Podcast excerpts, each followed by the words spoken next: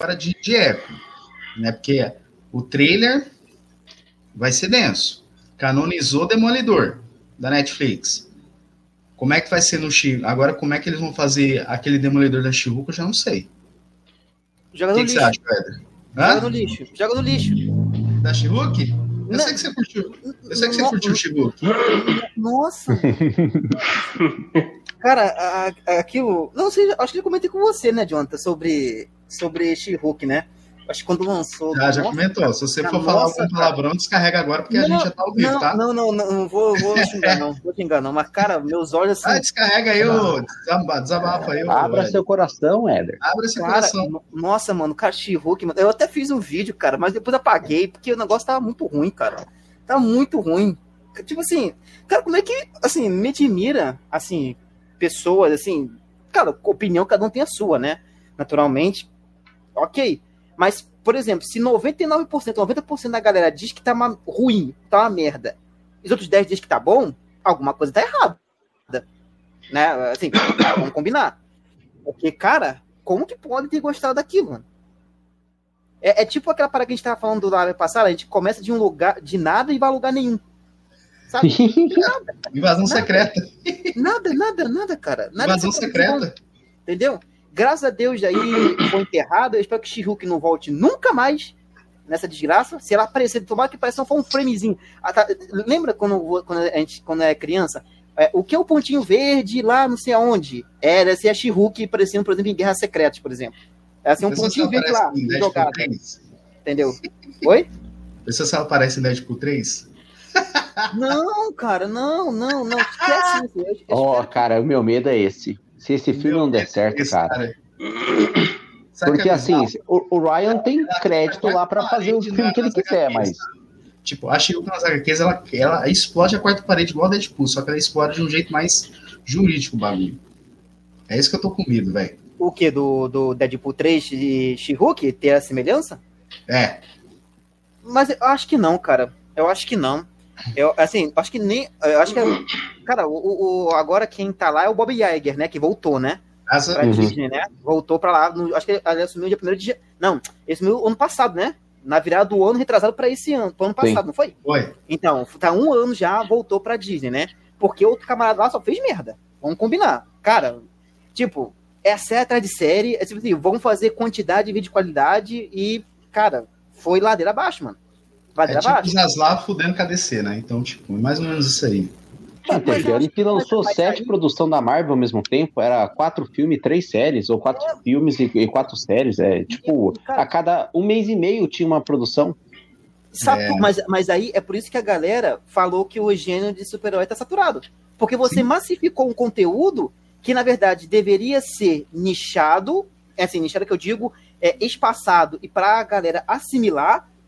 Aí você acaba gerando quantidades que a galera acaba é, ficando uma parada meio xoxa, chata, porque você vai maçando, você vai criando, vamos botar, vamos lá, pá, pá, pá, pá. E, cara, você quer um exemplo, Caio, disso? Eu não sou fã, tá? Não sei se vocês são fãs de Star Wars. Vê como é que tá acontecendo com Star Wars, mano. O que, que tá acontecendo com Star Wars, cara? A Disney tá massificando os conteúdos até não poder mais, mano. Dos conteúdos, e tá saindo assim, tirando Andor, que disseram que foi muito bom. Né? Eu Maravilhoso. Vai bom, vai bom. Eu, eu, eu não, assim, Ainda é maravilhoso. então, é, então, Maravilhoso. eu, como eu falei assim, eu não sou fã de Star Wars e tudo mais. Eu acho Quem que não sabe. personagem com política, Andor é, É, foda, velho. É, o, Andor o Jonathan aqui sabe, Jonathan sabe a minha opinião sobre Star Wars. Eu não, não me cai, não me cai na cabeça de Star Wars. Entendo a importância e tudo mais, mas não sou fã. Mas disseram que Andor é muito bom. Entendeu? Então, é, e vem a segunda temporada aí, que acho que vai encerrar, né? Porque vai terminar Vai. em Vai, Rogue vai One, né? em Rogue One. o- Vai, o- maravilhoso. Então, Vai. é isso que é perfeito, né, cara? Tipo assim, começo. Diego e fim, Luna, tá, após terminar Andor, ele vai pra, ele vai pra The Boys México. É derivado de The Boys que vai, vai se passar no, no México. Ele, não, o é. Diego Luna é foda, cara. É muito bom. O, Não, o o nosso, é o, o nosso motorista, motorista é fantasma, né? Não é ele que fazia lá o. Ou ele não é ele que fazia Não, lá ele o. não. Ele Não. não, né? Mas não era um É ator, o, o outro era ator. parente dele. É, era é, o parente ah, dele. Ah, parente dele. ah, ok. Aquele do CW? É. Não, não, não. É, não, eu tô falando o motoqueiro fantasma que aparecia no, no Agente of Shield. Ele aparece Não, é, lá outro, como é o parente do, do Ah, Diego Luna. tá, tá, É tá. o parente É, dele. ah, é o parente? parente ah, dele. beleza, então confundi. parente É- dele. deve ser primo, né? Uma coisa do tipo, né? É, parente distante. Aquele primo assim, você considera assim, ó, você é primo? Dá um É, abracinho, eu pronto, esqueci, toma uma mas é- cervejinha e vai embora. É, Lu- é Luna também, né? Luna no sobrenome dele? Luna, é isso. Só Ah, esqueci então- o nome então do, do cara aí. Então, O João aí deve saber. O João aí deve saber, eu não sei. Confundi. Porque faz tempo que eu não assisto o Agents of Shield, então. Não, já acabou, É. já. Já, É. já, já, foi de, já foi de americana já há muito tempo. Né? Então é isso, jovens. É. Também Marvel tá numa pindaíba. É Ah. isso, jovens. Estamos ao vivo, rapaziada. A gente vai falar sobre refutar, né? A segunda temporada 2 de. A segunda temporada 2, não. A segunda temporada aí de Warif. O nosso querido JP Batera, João Paulo aí da página Cine Batera, tá a postos aí. O Éder que participou na live passada de Yu Hakusho. Só vou soltar a abertura aqui e a gente já inicia. Pode ser, João? Éder? Beleza, também. aí? Então vamos aí.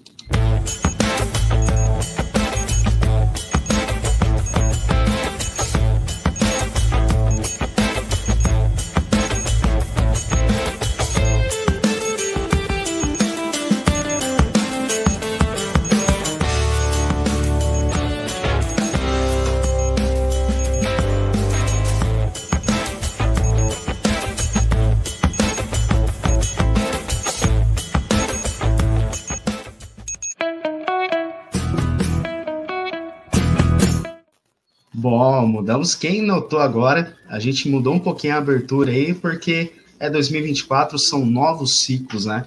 Mas é isso, meus jovens. Bom dia, boa tarde, boa noite. Como é que vocês estão, hein? Estamos ao vivo aqui pelo YouTube e em breve vai sair pelas plataformas de áudio.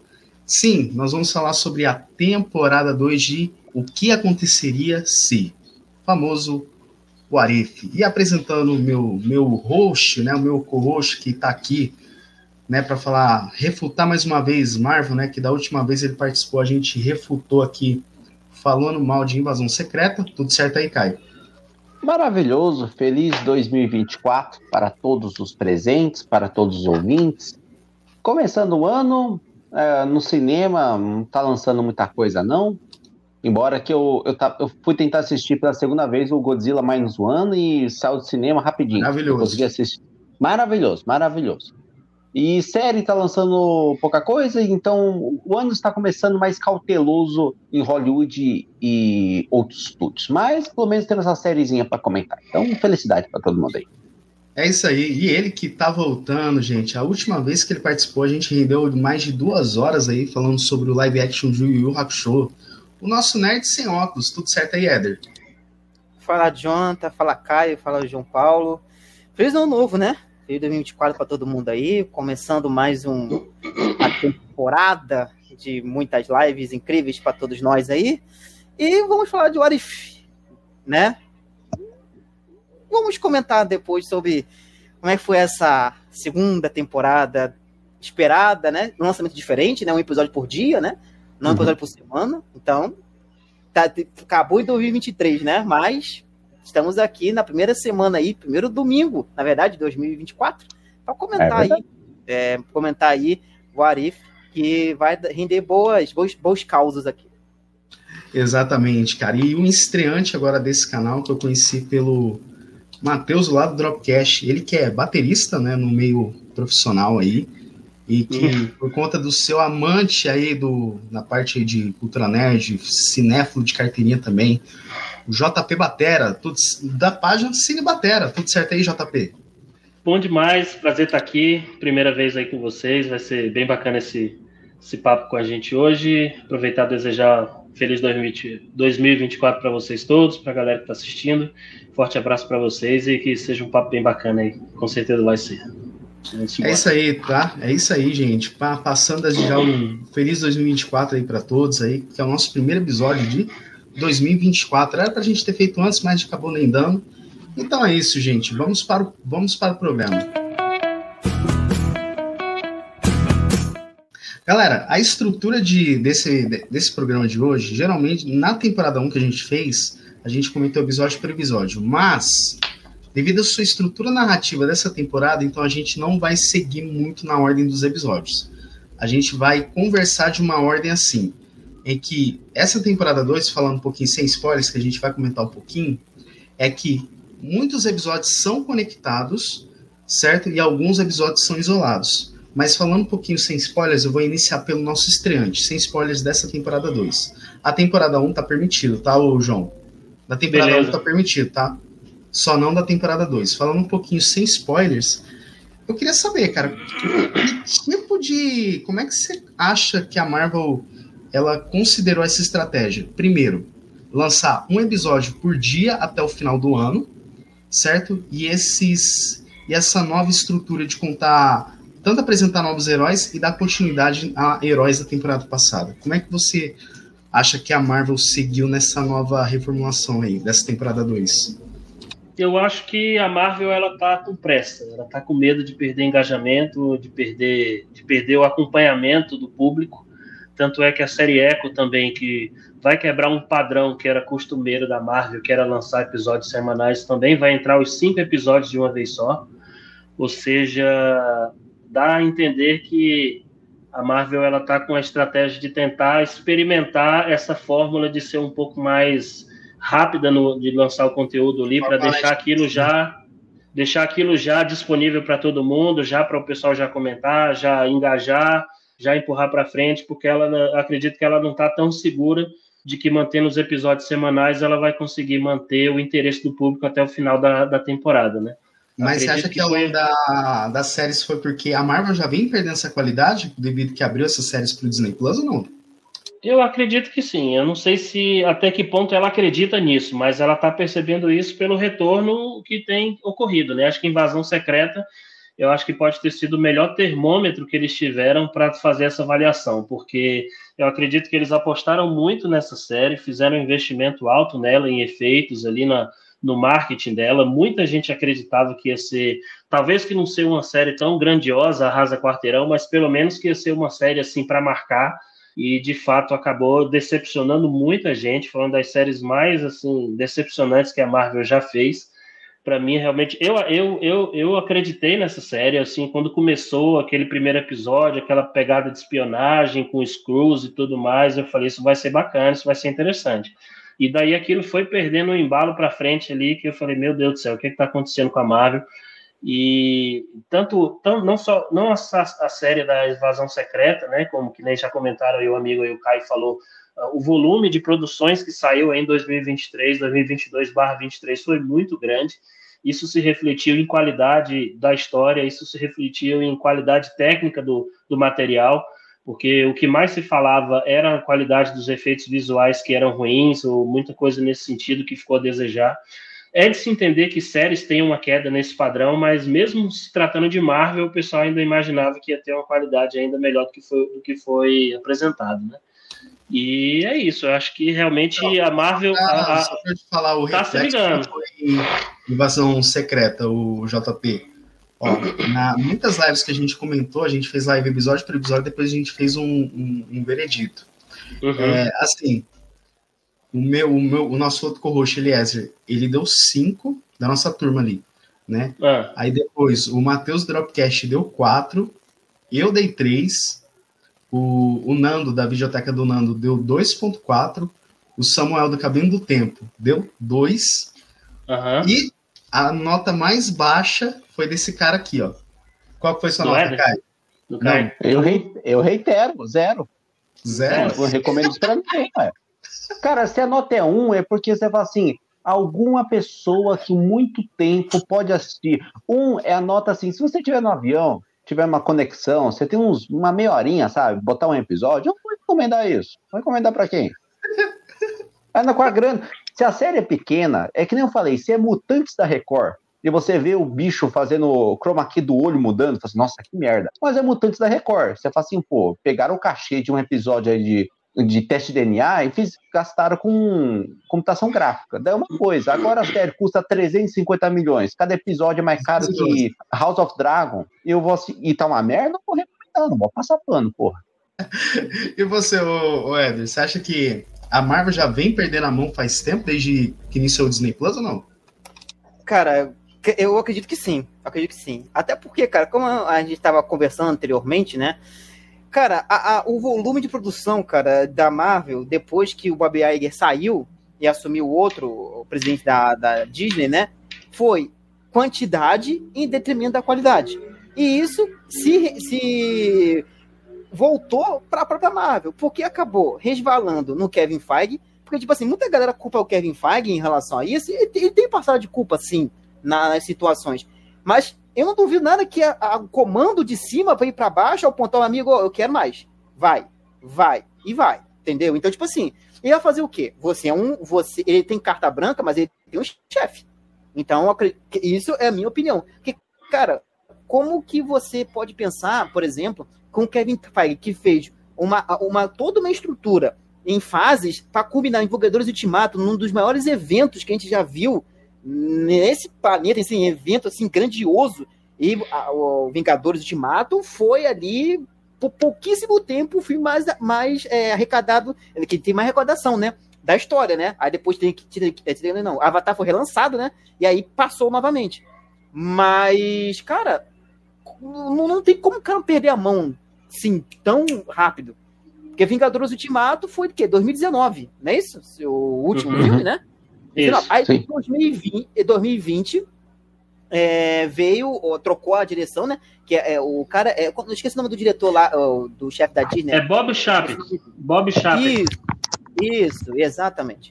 Ele assumiu lá. É óbvio que essas séries já estavam sendo planejadas. É óbvio que, que não é que ele chegou ali e já foi feito as séries. Não, já foi tudo um planejamento. Só que, creio muito em relação a como a Marvel ela perdeu a mão sabe? A, a, a mão em certas coisas. Ela botou qualidades, desculpe, quantidades de séries que é desnecessariamente é, é feito para fazer. Por exemplo, a própria She-Hulk, que é lamentável o que fizeram com, com, com o próprio Hulk também, né? É, vamos combinar, o professor Hulk ficou um personagem péssimo é, eu, eu, eu, quero ver o Hulk que dá soco, quebra tudo, que joga o Loki de um lado pro outro, que fala Você Deus quer fraco. O, a famosa entendeu? frase, Hulk esmaga, né? Exato, cara. É, é, tipo, é isso que eu quero. Não, Hulk, ah, não sei o que. Eu estou cuidando de um girassol, eu estou regando que não sei o que, e tudo mais, cara. Então, tipo, é essas coisas que. Estou incomodam. fazendo yoga num barco construir.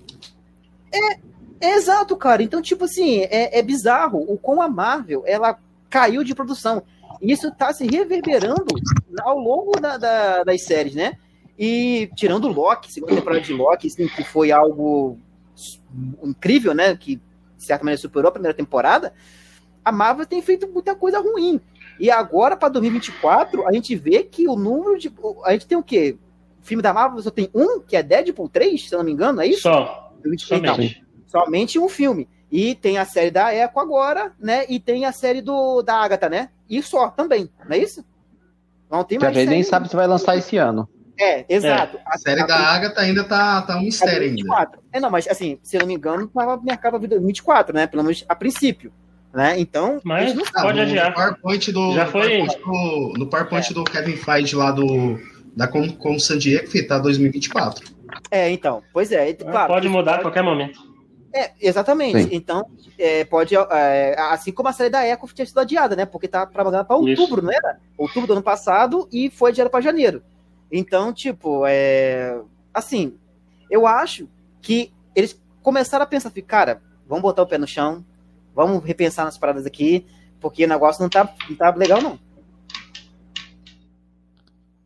É, eu também, eu, cara, eu também tô concordo, porque, tipo assim, eu acho que essa, eu acho que essa, essa, digamos assim, essa questão de rever a gestão, acho que não está nem no nível Marvel, não. Ele está no nível Disney mesmo, porque todas as produções aí estão passando por problemas aí nesse sentido. Você citou Star Wars aí um tempo atrás, né? As séries, algumas séries também que, apesar de ter Mandalorian, apesar de ter Andor, que tem um carro-chefe bom aí que arrastou bastante a, a popularidade, mas temos alguns produtos aí que que não trouxeram bons resultados, e também no, na própria Lucasfilm ali, você vê alguns filmes, por exemplo, o novo Indiana Jones, é, despertava uma grande expectativa por parte da Disney também, um relançamento aí de um, poxa, de um filme que, né, de, de uma franquia que dispensa comentários, né, pelo menos até o terceiro filme, né, que o quarto já tem seus problemas, mas veio o quinto aí achando que ia ser o Arrasa Quarteirão e foi o que foi, né, então, ou seja, a Disney como um todo, principalmente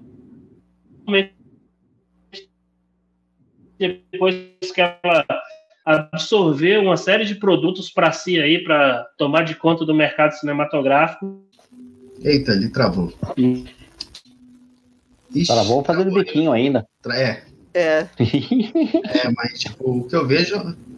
Ô, João, você deu uma travada, você falou depois Opa. que a Disney e retoma aí seu raciocínio aí. Então, tá. Depois que a Disney, é, caiu aqui para mim mesmo. Desculpa aí. É, depois que a Disney ela absorveu uma série de produtos para si aí, de um tempo para cá, você vê que ela comprou a Lucasfilm, ela comprou a Marvel Studios, ela comprou a Fox e tudo que tem dentro da Fox.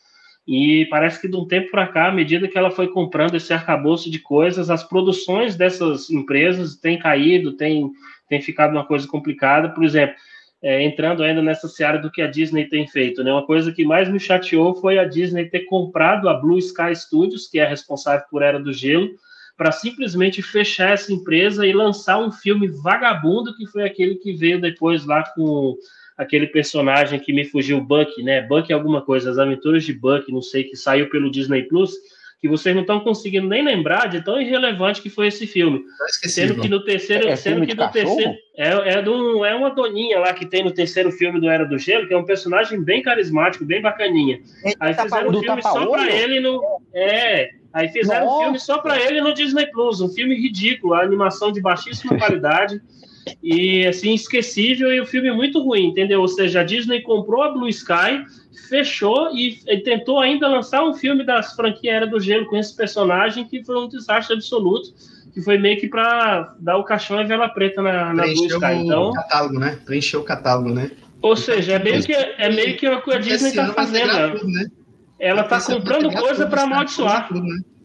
Não, então, a, a sensação é essa. Tem a integração ah. da, do Star Plus também, né? Que Sim. já esse ano já vai integrar tudo, né? Então. A é, Electronic Arts que... faz isso no videogame, ela fica comprando estúdio Porque... de outro é. videogame e fica fechando também. Maldito. Porque se vocês forem lembrar, a Marvel Studios, quando ela começou, ela não começou na mão da Disney. Os primeiros filmes que vieram, do Capitão América, do Homem de Ferro, até o próprio Vingadores, era da Paramount ainda, né? da, da, é, ainda é, era de é. outro estúdio. Depois que veio o primeiro Vingadores, que daí a Disney comprou, que daí você começou a ver ali a modificação ali no. Até na proposta do filme você já começou a ver alguma coisa diferente. E foi só piorando depois que o, o Chapek aí necessitou. O Chapek assumiu depois da fase 3. Aí foi, mano, só do ladeira abaixo. Aí é. Não vou entrar no termo lacração, não, nem... pode ser polêmico, é, mas é, olha, entrou nessa, entrou nessa, nesse mas, peso aí e ficou pesado. JP, JP cara, Diga. é tipo assim, é, é, é não, não é lacração, cara, mas a gente tem que, a gente tem que ser sincero na parada que é ruim. Tem, sim, a, sim, sim. Não tem, não tem uma Isso daí é, é, só um detalhe, isso daí é só um mero detalhe, porque tem, tem produção. Vou, vou, já, que a gente, já que a gente entrou o termo, então eu vou, eu vou, eu vou deixar claro mais ou menos como é, como é o meu raciocínio quanto a isso. Tem filme que lacra, mas é bom porque é uma boa produção, porque a história é bem contada, mas ele tem ali os seus, os seus pontos ali de colocar suas lacraçõezinhas, dar sua polêmica, mas é um filme bacana, é um filme bom de assistir que você não se incomoda. Tem filme que não lacra, mas é ruim. E tem um filme que lacra e é ruim. E, e, o, que, o, que, o que eu vejo que tem acontecido na Disney é isso: é juntando as duas coisas. É filme com lacração e de baixa qualidade. Eu não tenho problema muito se o filme lacrar, porque às vezes está na proposta mesmo enviesada do cinema hoje você colocar aí um progressismo, umas ideias aí dentro daquilo que eles acreditam ser o correto, que eu não vou entrar nessa seara por enquanto mas que mesmo assim, o, o, problema não é isso, o problema é entregar um filme bacana, com a história bem contada, com personagens bem desenvolvidos, que você compre aquela história, que você se identifique com o personagem, mesmo que ele tenha um viés voltado para um determinado segmento, para representar um determinado público, mas que se for uma história bacana, que você gostar daquilo, não tem problema nenhum, eu não vejo problema em determinados conteúdos serem alinhados com determinadas ideologias, contanto que a história seja bem contada. O problema é quando o cara está tão preocupado com essa parte que esquece de trabalhar bem o filme. Aí fica uma coisa toda, toda difícil de, de, de, de aturar, entendeu? Pelo menos é assim que eu vejo isso tudo. É, a é, minha forma de pensar. Né? Dois... Tá fazendo, cara, o tipo, é igual. Quando a Amazon, tanto a gente vai pegar alguma produção para adaptar mesmo as suas. Eles querem, tipo assim, verificar todo esse rolê. Um exemplo, se tem planejamento, se tem, por exemplo, vou pegar a adaptação, The Boys com o Invencível e o The Last of Us. Eles querem fazer uhum. todo esse carinho, por quê? Para agradar, ao mesmo tempo, os fãs do material original e, as, e ia, e, e esse ia agradar novos fãs, né? Aí quem tá chegando Sim. aqui, o Nerd Ruivo, né? A era no Bruno da Era Nerd. O Cuidando de quem cuida também passando aqui. É, aí o Nerd Ruivo, pô, essa série tá tão, tá tão planejada que tanto que tá ruim, né? Que é o, essa série o Arif. Aí o Ruivo falou assim: a Marvel perdeu a mão, é, deixando os personagens para um público diferente, sendo que os consumidores de super-heróis são os fãs. São os fãs de super-heróis. Não é necessário modificar. É, começou a modificar. Ô, Jonathan, ô, Jonathan, o, o, problema, o problema, o que eu vejo é o seguinte: o problema não é mudar, o problema é ficar ruim. A parada é ficar ruim. É isso a questão. É essa a questão. Isso aí. Entendeu? Por exemplo, por exemplo, The Last of Us, o material original, a gente sabe qual que é, certo? O Joe, a Ellie, a gente sabe a Ellie, o que que é, o que ela, né, e tudo mais. Ponto. Ali não tem nada. Ali não, assim, a série é ótima. Para mim, na minha opinião, uma das melhores adaptações de games para série, né? Ótima. Né? Ah, tem gente que ah, encheu o saco ah, por causa disso. Gente, olha o material, o game, pô, a Ellie, o que, que a Ellie é, pô. Ah, porque ela é, é gay, que não sei o que. Cara, olha, veja o isso jogo. Isso tá no jogo, pô. Tá no jogo. Isso tá no jogo, pô. É isso, mas é isso que a gente tá falando, Jota. É essa a questão. Tá lá. Está lá. Entendeu? Ah, a essência mas, tá lá. Exato. Isso. Aí se por É, é diferente, por exemplo, no Eternos, que você muda a, o gênero, a, a, linha de, digamos, a sexualidade de um personagem, porque sim, entendeu? Em Eternos lá. Tinha um camarada lá que estava lá e foi colocado assim, mudar assim, porque sim. Assim, você vê que o propósito, ah, não, que tem representatividade, que não sei o que, não sei o que, tudo bem, vamos respeitar isso daí. Mas não dá pra quê? Só o que prestou é a Macário, só. só. Bota, bota um personagem ah. novo, pô. Pra que tacar, mudar o negócio? Teve um, um caso então, emblemático, já, um, eu lembrei isso daqui para abrir um parênteses com relação a essa questão de mudanças. Que no Star Trek, nessa nova série do Star Trek, que tem o Chris Pine, que tem essa turma ah, toda, aí tem, tem o, o, é Hulu, desculpa o, o nome do personagem, Solo, Solo, Solo, agora não consigo lembrar, que é o japonês lá, que é um que é da turma ah, principal é, lá. Ah, o, é o Sulu, eu acho que é isso. Sulu, alguma coisa, Sulu, Sulu, acho que é Sulu. É, Sulu. Pronto, no, no, acho que é no terceiro filme o pessoal revela que ele é gay no filme. Isso não era tratado até o momento, e no terceiro filme colocam lá que ele tem um marido e tem uma criança, não sei o que, não sei o que. Aí, depois eu soube que o personagem original, o anterior que deu origem a esse personagem, reclamou disso daí, que apesar dele ser, dele naturalmente, ele como pessoa, ele ser homossexual, ele não gostou de terem feito essa mudança no personagem dele, porque o personagem, que era o que ele interpretava, que passou a ser interpretado por outro cara, que é esse agora, tipo assim, ele ficou questionando, tá, mas tudo bem que eu sou gay, mas o meu personagem não é. Por que, que transformaram é, ele num personagem é, gay só pra mudar? Se eu não me engano, o cara que está falando, acho que é o nome dele é Jorge Sakai, se eu não me engano, que é o ator é. Acho que é isso aí. Acho que o nome dele Pra é você esse. ver como, como é curioso isso. Tipo assim, o cara, ele é gay, só que ele falou, o meu personagem não é. Por que que transformaram ele? Qual a finalidade de terem feito isso? Ele não era, por que passou a, é, a ser, entendeu? É aquela é mudança que, que o propósito é que... Mas, mas, o, mas JP, isso. Ô, eu Jonathan, citei Eternos aqui agora há pouco também. Não, não, não Eternos só ia comentar que botaram uma a velocista de lá, eles colocaram a personagem a como surda, porque a atriz é surda. Hum, daí isso. tem toda uma questão de inclusão de pessoas com deficiência, mas daí você fala assim: peraí, mas a personagem dela é criada para ser o ser humano perfeito. Eles são como anjos lá. E o criador uhum. fez a personagem ser surda, ele tipo nerfou a personagem e fala assim: não, essa é para você ser velocista, você precisa ser surda. Daí fica uma coisa meio bizarra de você comentar. Você fica feliz pela é. inclusão, é. não, que legal, mais pessoas estão interessadas em linguagem de sinal, isso aqui, mas que naquele contexto não faz sentido a personagem ser surda, porque ela é perfeita, ela é imortal, ela não tem. São quase a, deuses, praticamente. É. Daí assim, são deuses surdos. E, e, até, até puxando para a pauta, né, que é o Arif, né? Ali você tem, você tem personagens que já existem nos quadrinhos. A gente Carter já existe. Porra, você faz. Uhum.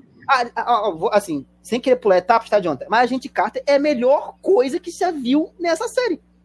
Melhor coisa. Porque... Na verdade, ela é o propó... a razão de ser da série é ela, né? Ela foi criada para ser a, a, digamos, a heroína de Warif 2 é ela. Mas, mas você percebe? Diferente do, do, da primeira, que era outra ideia, era outra é, proposta, é, era juntar um time. É, exato, mas é. ali você percebe, tipo assim, tipo assim, ela é a nova é, Capitã América e tudo mais, enfim. Capitã Britânia é o nome é, do. É, Capitã Britânia. Então, tipo, cara, mas ali foi bem feito, foi bem construído. existe, entendeu? Ali foi bem feito. Foi algo construído pá, pá, pá, pá, até chegar a parada certa. Agora, não é tacado simplesmente ali.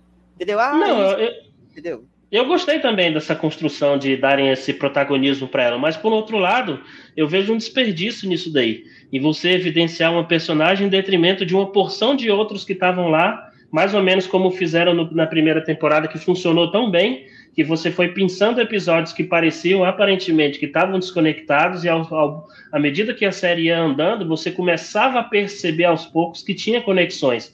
Até que isso foi se amarrando de um jeito bem organizado, e no final chegou naquele final apoteótico, né? Vamos dizer assim, de juntarem os Guardiões do Multiverso, né? Enquanto no, na uhum. segunda você fica, caraca, só ela aí, pô. Então é, faz uma série, o Arif, o Arif e Capitã Carter, pô. Calma, calma, gente. O Arif e Capitã Carter. Pra, é, pra gente entender a parada, como tá o Arif, a gente tem que entender como que foi lá atrás. O Arif era um projeto que estava, acho que na segunda fase eles queriam fazer. Pô, a gente queria fazer o, vários fase, curtas. Exato. É, de, porque tem, lógico que o pessoal sabe, tem os quadrinhos do Arif da Marvel que são, que são bem legais. Eu tinha um aqui que era se o Homem-Aranha entrasse no Quarteto Fantástico, que é bem bacaninho, bem é, anos 80, de, 70. saco de, de pão na cabeça. É, então, assim, qual que é o problema? Quando o Bob Chapek entrou na parada, ele apostou todas as fichinhas dele no Disney Plus, porque a Disney queria a boquinha do que tá acontecendo Netflix, Amazon Prime, ela tava meio lerdinha. É a Disney, como que ela tem uma porrada de estúdio, ela tem a Marvel, tem a Lucasfilm, ela depois pegou a Sony, ela tem bastante material. Só que ela não tem a produção tipo da Netflix. Netflix é um maluco para lançar série e filme. A maioria é esquecível, mas ela lança. Todo dia você entra lá no cartaz de lançamento, tem filme e série toda semana. Então o Chapec falou assim, cara, a gente precisa de uma, uma produção maior, contínua. Então vai ser quatro séries por ano e três filmes por ano. Eis o problema. Todas essas séries lançou em 2023, 2022, elas foram produzidas ao mesmo tempo.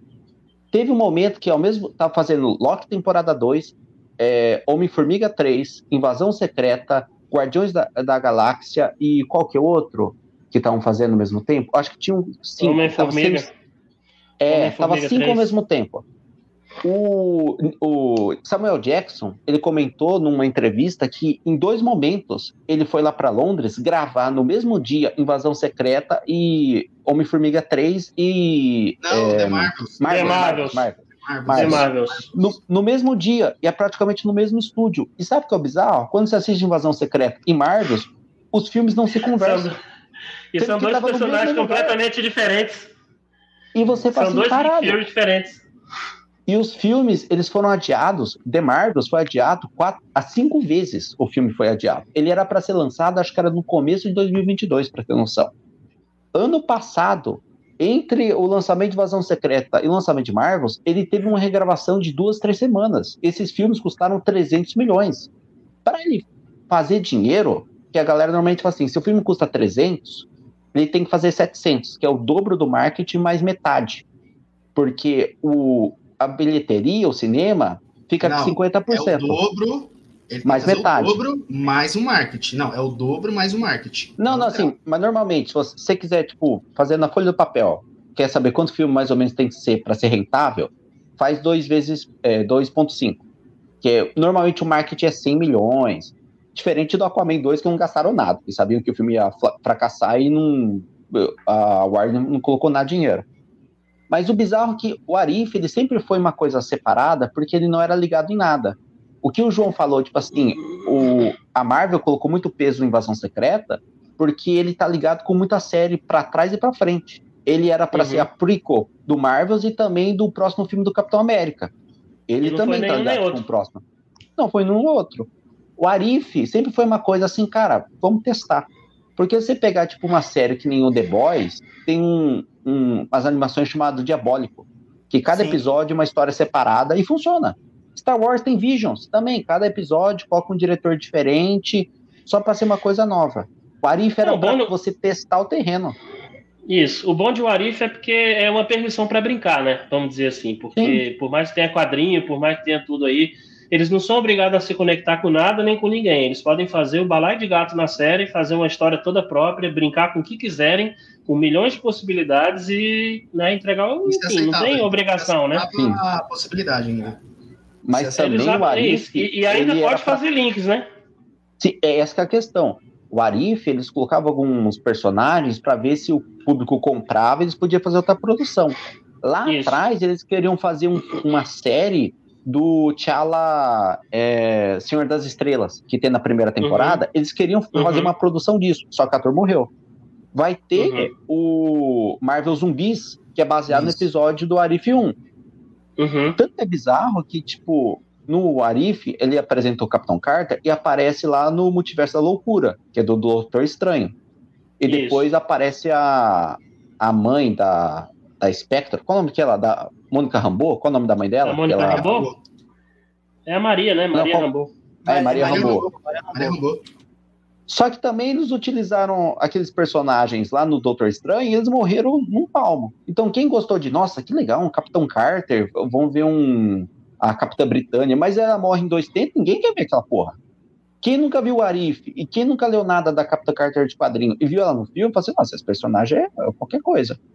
Então, é meio bizarro porque eles introduzem para tentar fazer alguma coisa melhor, só que quando eles colocam lá no- nos filmes mesmo, não aproveita. Então não, não sei qual que é desse Warif. Essa que é a parada. A primeira temporada eu ainda tinha esperança.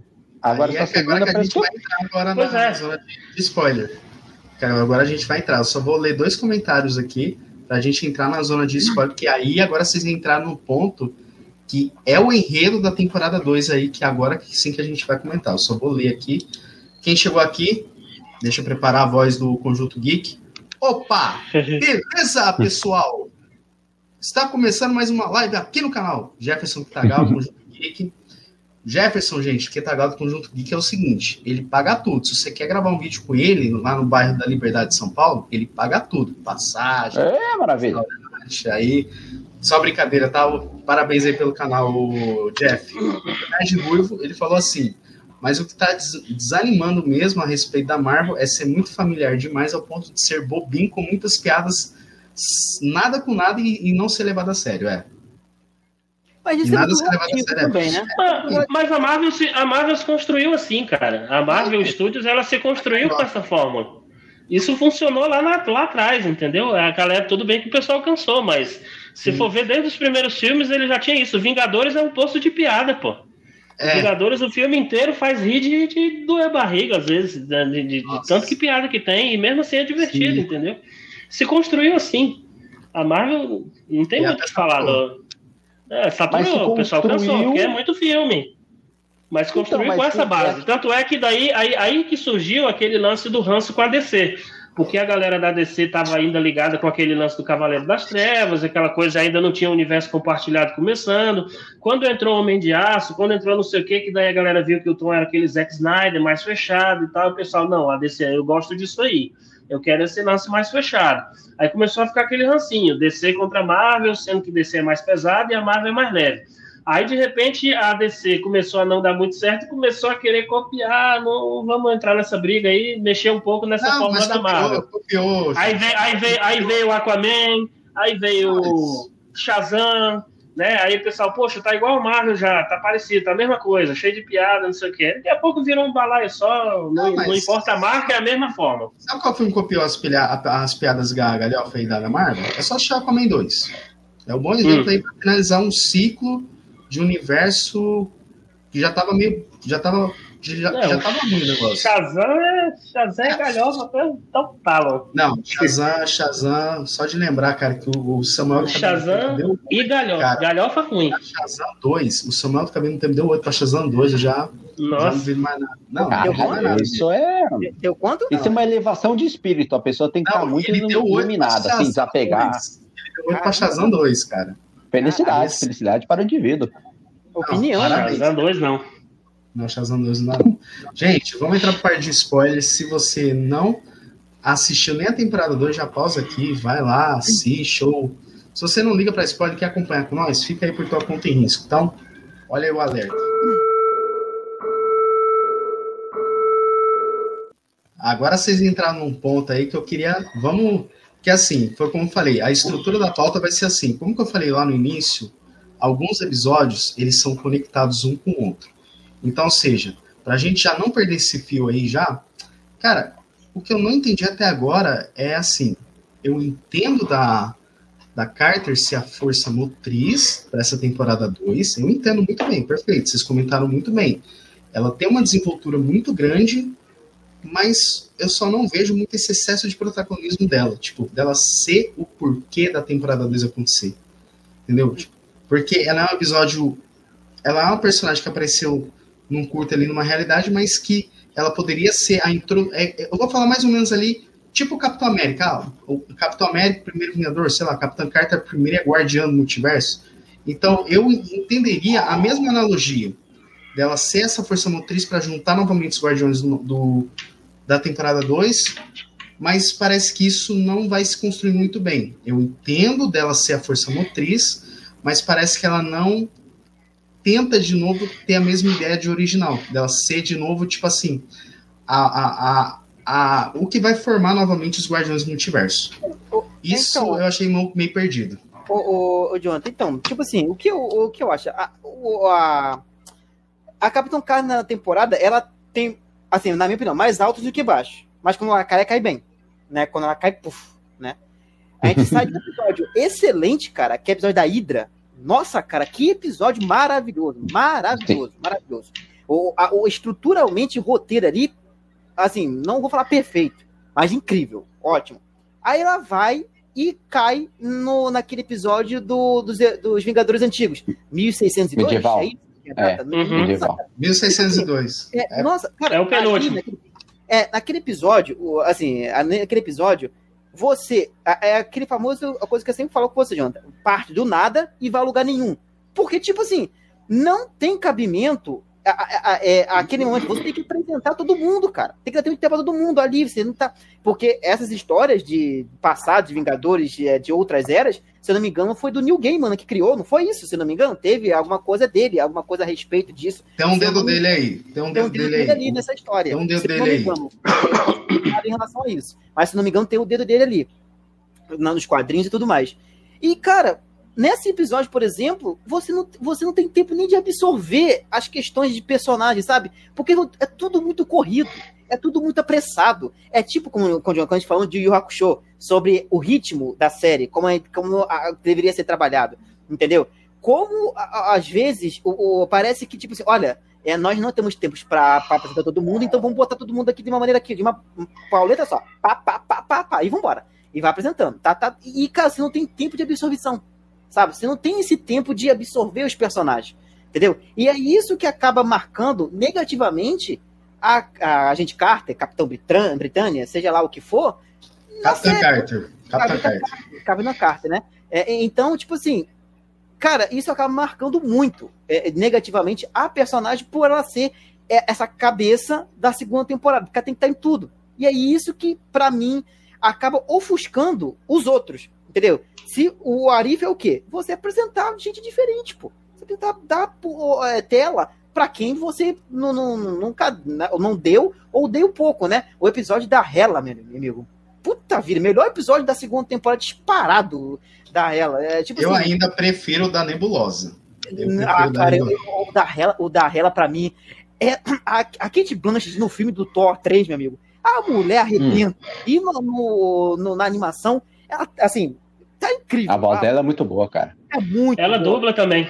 Ela tá no. Então, ela praticamente. Dubla, vários deles estão de volta aí dublando sim, seus personagens, sim. né? Entendeu? Então é muito bom, cara. É, é, são, são coisas muito boas. Mas o problema é. É essa questão que a gente sempre. É, a gente comentou anteriormente. É a massificação de um personagem que acaba. A, a, quando você massifica algo muito ou exacerbadamente, né? Alguma coisa, acaba que por você gerar uma certa um hate. Porque você, você tipo, pô, toda tá aparecendo, cadê os outros e mais. Se fosse algo é, é, crível, algo linear, algo interessante, não seria totalmente esquecível. Só que toda hora, às vezes desnecessariamente ele aparece lembrando essa questão da gente, da gente Carter, do, da Capitã Carter, no caso, né, na, no Aurif, por exemplo. Não, eu não achei ruim, tipo assim, dela ser a força motriz. Só que um problema é isso que você falou. Cadê os outros? É igual, quando apresenta a. Acho que é a Kahori, aquela, aquela nativa, pô, É, maravilhosa, nossa, cara. Pô, Ela Ali- ali merece ser a, filme. a protagonista da ali merece um filme, pô. Pô Mas- ali merece um filme, Não, mas, cara. mas vocês, mas tipo assim, esse episódio da, da apresentação da nova personagem, é, qual é o nome dela que você falou? É. Kaori. Kahori. Então, a, a- quando apresenta assim, pra mim, cara, é outro episódio corrido. Você não tem tempo de tela, cara. Você não tem tempo para você não tem tempo de assimilação de personagem. É tudo muito corrido. Então, é por isso Mas que. por é, é a proposta, na- cara. São 30 minutos de episódio. Então, é por isso que. 30 minutos, não tem o que fazer. É por isso que você falou, Éder. Eu senti que faltaram os outros quando a saga foi na Carter. Toda a força motriz, todo esse protagonismo foi pra Carter. Porque assim, é, é igual, no momento em que o, o Estranho Supremo se revela, da participação dos outros. Eu senti. Tipo assim, não porque ah, tem que voltar os. Não. Você pode juntar outros guardiões, é igual Kahori, é, sei lá, você pode juntar o, Peter Quill que foi apresentado no episódio 2, sabe? Uhum. Ou sei lá, o, o Hank Pym. A jovem, do primeiro. A nebulosa, cara, que eu gostei, sabe? Então, são vários fatores que poderiam estar juntando naquela treta contra o Estranho Supremo. E, e aí você dá tanto esse excesso de protagonismo pra, pra Carter, não achei ruim, mas eu acho que perdeu o brilho essa temporada 2, entendeu? Porque a cerejinha do bolo da temporada 1 é o quê? São vários episódios separados, certo? Mas que no final vai, como, vai se convergir para um grande evento da primeira temporada. Qual que é? Ultron invadindo o multiverso e você precisa de uma equipe específica para aquilo. É isso que eu senti. Essa não copiar, mais um exemplo. Se, Estar bem amarrado. essa- Aproveitar, né? isso, Aproveitar a fórmula, né? Isso, aproveitar a fórmula, exatamente. É isso que eu senti. É, é- é- cara, é isso que eu senti Não, nessa temporada 2. Eu não sei se vocês ficaram com a mesma sensação dessa temporada de trazer a evidência, enquanto, por exemplo, na, assim, na primeira temporada é como se eles trabalhassem com o que eles já tinham, o que a gente já conhecia muito bem, só que eles invertiam algumas coisas para causar aquelas surpresas. Por exemplo, alguém que a gente conhecia como um vilão para ser seu, passou a ser um herói, ou vice-versa, ou, ou mudou um pouco a personalidade daquele personagem que era às vezes mais sisudo e passou a ser mais divertido enfim, causando aquelas surpresas, mas trabalhando com aqueles elementos que a gente já tinha.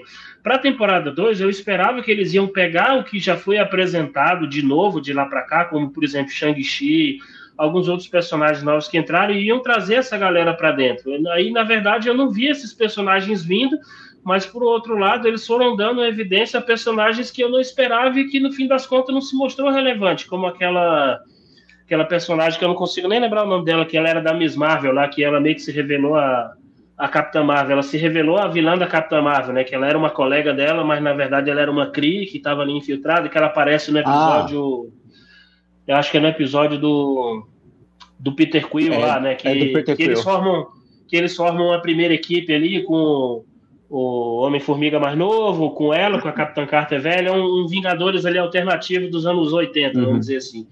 E pegam personagens assim, e ao longo disso, por exemplo, naquele outro episódio que é contra a Hela, que de repente podia trabalhar no Shang-Chi, aí pegou foi o, o que era o cara que era o vilão do Shang-Chi para ser o parceiro dela. Só que nem no Shang-Chi ele era um personagem que me cativou muito. Então eu fiquei com essa sensação de eles pegarem personagens pouco, pouco cativantes e não trabalharem tão bem e ficou aquele negócio assim, tá, tá mas pra que puxou esse cara? Pra que puxou essa pessoa? Tendo tantos outros personagens legais para aproveitar ou para trabalhar, aí aproveitaram que personagens acontece que ninguém na, nem na- liga. final? Ninguém liga e continua sem ligar, entendeu? Não sei se Sabe- vocês sabe ficaram o com que é essa bizarro, sensação. O, o JP, sabe o que é bizarro?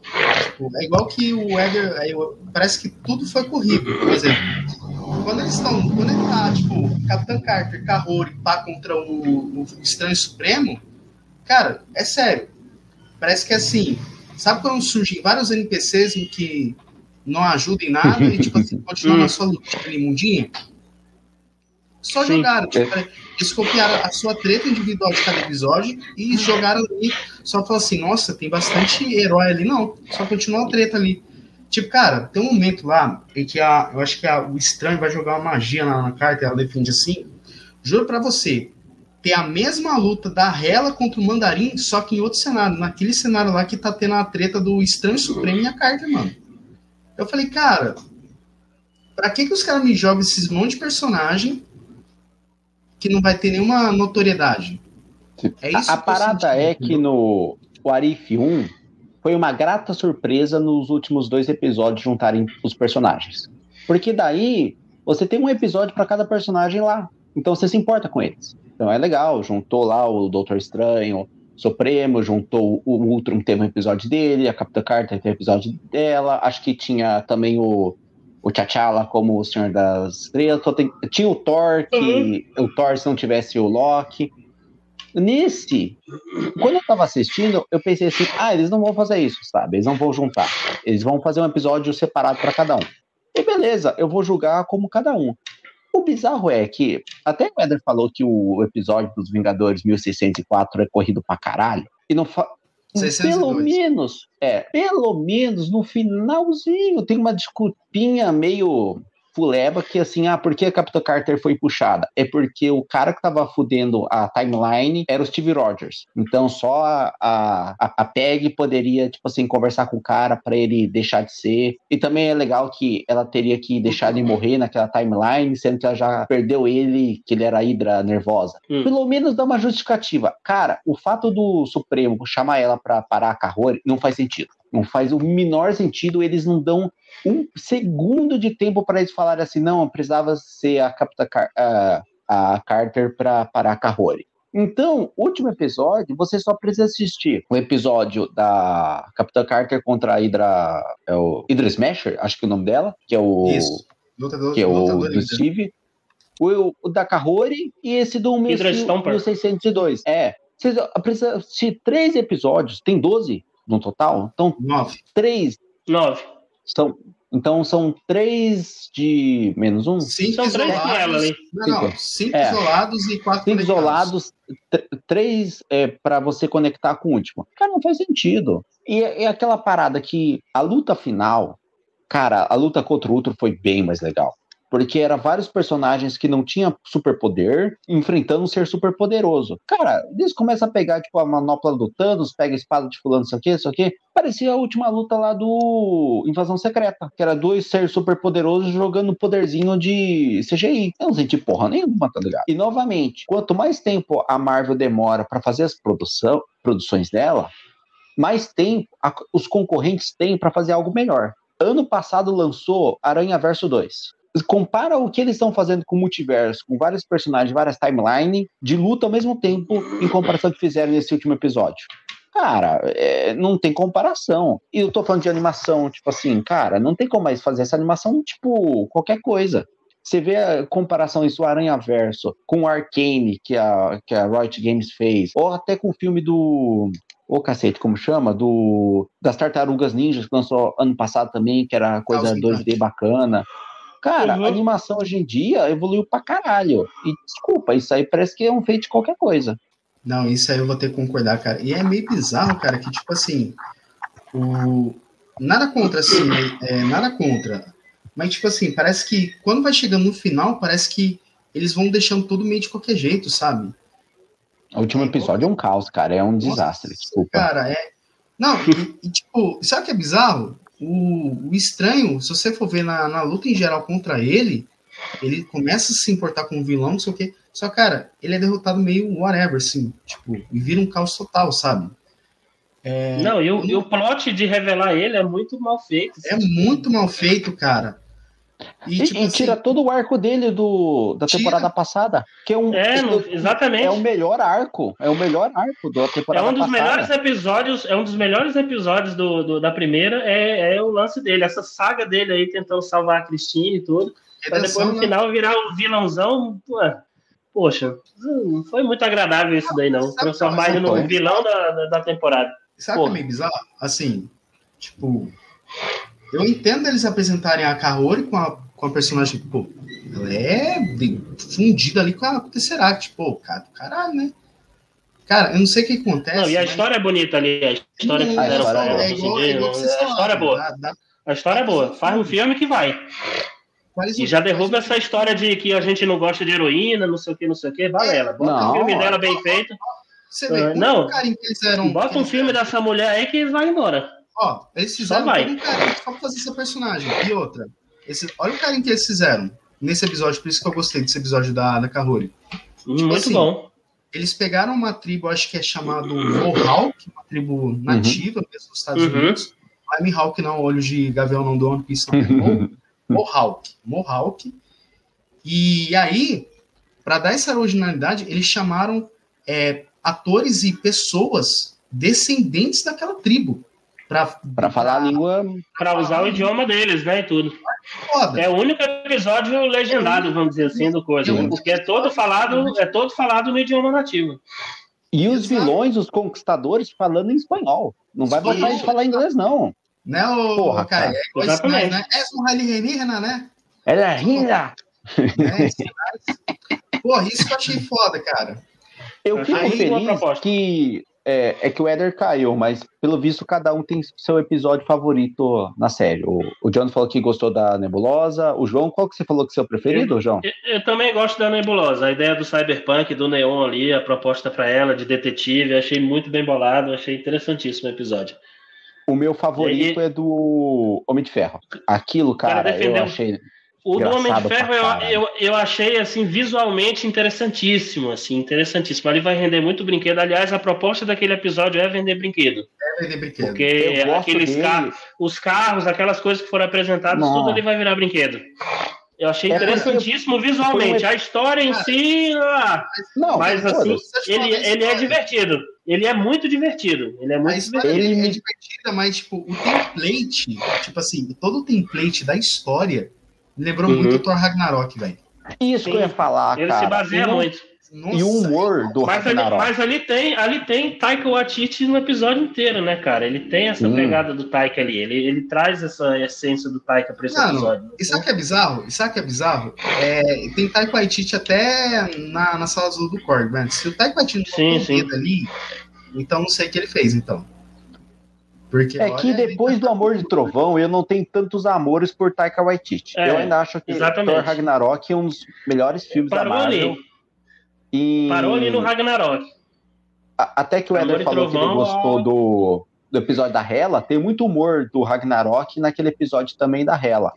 Mas vamos, vamos ser conscientes. É porque ele dá uma misturada, tá né? Ele, ele é. mistura Ragnarok com a proposta do primeiro Thor, né? Que é aquele lance dela sim, ser sim. bonita, é igual a história do primeiro Thor, né? Ele aproveita é bem esse arco também. Muito bom. Tem muitos paralelos, tipo, até o episódio lá da Agente Carter é um paralelo com o filme do Soldado Invernal, de Guerra Civil, Sim. que é o Capitão América tentando defender Sim. o Buck, porque o Buck virou do mal, uhum. e esse é o Steve. Isso. Mas, vamos entrar em consenso que o pior episódio é o episódio Natal. Cara, aquilo é, é se a gente cara, tá falando de fórmula, a, aquela dosagem de piadota, cara, aquilo foi sofrível passar. Eu sei que era o mais despretensioso, a temporada passada foi do Thor com o aniversário na Terra, mas aquilo, cara, nossa cara, senhora amada. Ruim. Não, e sabe o que é bizarro? Na, na parte dos Vingadores de 1602, eles aproveitam o mesmo humor. Ele traz o cara de volta, mano. O, o, o Hogan lá, roxão, ah, Nossa, meu Deus. Cara, é muito ruim, velho. Eu já tinha achado chato, aí trouxeram de volta. Eu falei, não, deixa lá, pô. E, gente, eu vou ter que dar uma vazada aqui, ó. Ó, Jonathan, vou ter que dar uma vazada aqui. Não, tranquilo, sem crise. Depois você. Toca depois você, você, o Éder e o Joãozão aí. Se eu não voltar, abraços para todos, meus lindos. E feliz 2024. Não, pode ir. Até mais. Cara, Deus. Aquilo, velho, ó, o pior episódio para mim, assim, é o do rap, porque olha, não, não dá, velho. Tipo assim, sabe quando eles querem fazer uma proposta de Natal bem, bem qualquer coisa? Aí botaram o rap como herói. Não, e é bizarro, e botaram mais outro personagem chato. O Justin Gamer, ele tá muito mais chato ainda nesse, nesse episódio. É isso que eu não gostei é. muito do. Se ele era chato no filme, ele ficou mais ainda na série. Não, eu odeio esse não, cara com todas as minhas forças. Eu odeio esse cara, velho. Ele já era chato no Homem de Ferro 2. Aí botou esse cara como vilão vilão caricato meia boca nesse episódio do, do rap, cara. Não dá. Para mim, assim, não dá. O que, que você acha, não, ruim.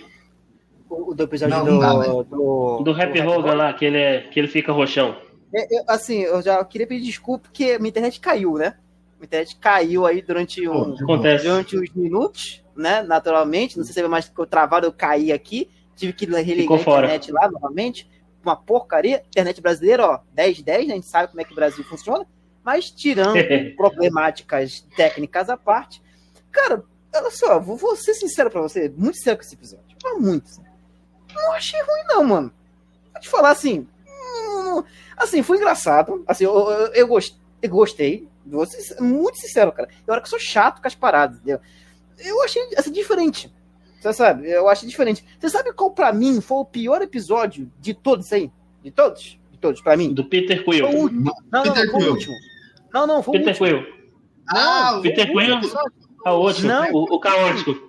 Não, É, você perdeu o embate do, do último. Você tava fora, o papo foi sobre o caos que foi o último episódio. Pois é, pro... último então, episódio. perdi, eu perdi. Então, tipo assim. Pra mim, para mim, de todos eles, de todos eles, ele é o, é o pior e o segundo pior é aquele do Homem de Ferro com colecionado, colecionado não, com Terceiro O, o grão-mestre, o grão-mestre. do Grão-Mestre, Mestre. do Grão-Mestre, que, que eles são irmãos, né? Eu sempre confundo. É, É, então, tipo assim, com o Grão-Mestre, também é um episódio muito do chato, mas, cara, é, já foi defendido pelo amigo aqui. Como é o nome dele que saiu agora? o O, Caio, o Caio, né? o Caio defendeu ele, falou que é o mais legal. É uma, é o Eu não achei. ele. Não achei, eu achei um pé no saco. Eu acho ele bonito. Eu acho a a historinha mais ou menos, mas eu acho ele bonito de assistir. É, Eu acho ele mas, cara, Ó, bacana. esse É episódio, um Speed Racer. Esse É, episódio Eu assisti um o Speed episódio Racer. É uma história paia, mas o visual legal. Esse é o É, Speed mas- Racer da mas- Marvel. Mas é aquela questão, aquela questão. É, que sempre tem isso no- nos animes, né? Que eu digo os animes japoneses, né? O que, o que você prefere? Uma animação de qualidade com uma história ruim ou uma história boa com uma qualidade ruim? Então, a gente, Cara, assim, qualidade ruim. é, eu acho que, tipo assim, pra mim, na minha opinião, devia ser o equilíbrio dos dois. Mas seria o mundo perfeito, no caso. Mas, das duas opções, eu prefiro uma história muito bem contada do que uma animação muito bem feita. Claro que não é uma animação porcaria. Mas é, é, uma história construída, um roteiro muito bem feito, você pode ter uma animação não tão boa. Entendeu? Não pode ter coisa. A, a gente vê isso muito em filmes, por exemplo. Filmes que, sei lá, a, a da, da A24, por exemplo, né? Que costuma fazer filmes aí com baixo orçamento, com uma história incrível e faz muito. Entendeu? Então, tipo assim, com pouco você consegue fazer muito. Se você tiver um cara que mete a mão no roteiro, faz um roteiro muito bem construído. Agora, o caos que foi o último episódio de Warif, que eu saí de lá, eu quase tive um, um, um espasmo com tanta cor naquele episódio. Sabe? Parecia o episódio do Porygon do Pokémon. Foi bem boca, cara. Fora é que ele foi muito- corrido, cara. É do Trolls, era do Trolls. É, cara, assim, é muito, é muito brilho, é muito coisa, você não consegue entender nada. E, e o que me deixa, assim, é, é, o que me deixa esse episódio ruim é por conta disso, entendeu? Por conta, não é, não é, ah, eles estão achando ruim porque tem muita luz na tela. Não, o episódio é, ru- o episódio é fraco porque a história construída em torno do episódio foi fraca. A resolução do episódio foi fraca. Pra mim, não foi cara de final. Entendeu? Ah, se o doutor é, o Supremo lá intervisse. E caguei, velho, pra isso. É, é, Não, é é, chato. entra naquilo, cara. Eu- o problema do Doutor Estranho né, nessa temporada ele é mal construído.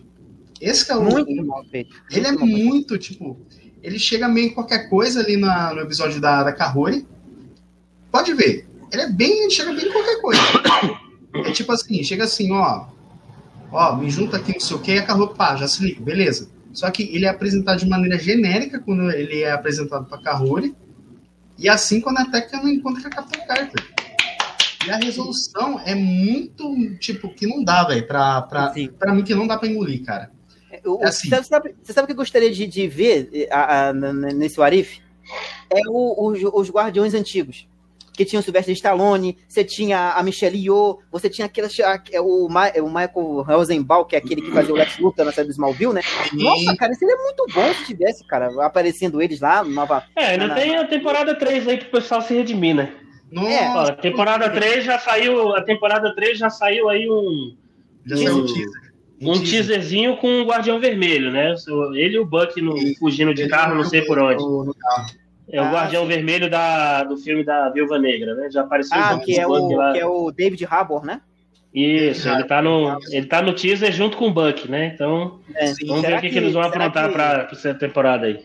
Será que deve ser alguma coisa relacionada, por exemplo, ao, aos eventos, por exemplo, do, da série do do Não, sabe que Do ele. Thunderbolts. do- é, Não, alguma pode, coisa ali. pode ser ligado ao Thunderbolts também, né? Que o Thunderbolts vai Sabe ter que eles dois no mesmo filme, né? Porque- é- Então. é porque não tem previsão de estreia, né? Essa, essa Não, essa não. temporada, né? Thunderbolts É, foi adiado. É pra 2025, né? Se não me engano, o Thunderbolts, né? É, Eu pode ser, que- pode ser que- mexendo com a história dos Thunderbolts. É, eu acho que Só que é- dá pra ver que é, é novo, assim. Aliás, dá pra É. ver que é antigo ah, o cenário do episódio, que é um carro mais antigo e o Guardião Vermelho ele tá mais jovem. Ele Pode não ser tá com aquela Guerra, aparência velha da Viúva Negra. Pode ser. Não, Guerra, né? coisa de anos 70 ali. Eu acho Ah, que é coisa ok. de anos 70 o episódio. Pelo tipo do carro que aparece, a aparência do, do Guardião Sim. Vermelho, Ele- parece uma ele coisa não não. anos 70. Cheguei a ver É, tá, apareceu aí, apareceu aí. É um trechinho Já, já, lá do, uma olhada dele. Tá, acho, que tá, acho que tá no YouTube já. Eles Já tá fugindo da- no, da Marvel, né? no, já estrada, tá a no- polícia. A polícia persegue. Eles vão passar tipo numa blitz ou numa, numa linha de fronteira. Uhum. Aí o. Aí, o, aí, aí eles fogem, eles fogem lá do negócio, aí vem a polícia perseguindo, aí o Buck fica querendo atirar nos caras e o cara fica impedindo, alguma coisa nesse sentido. assim. Sim.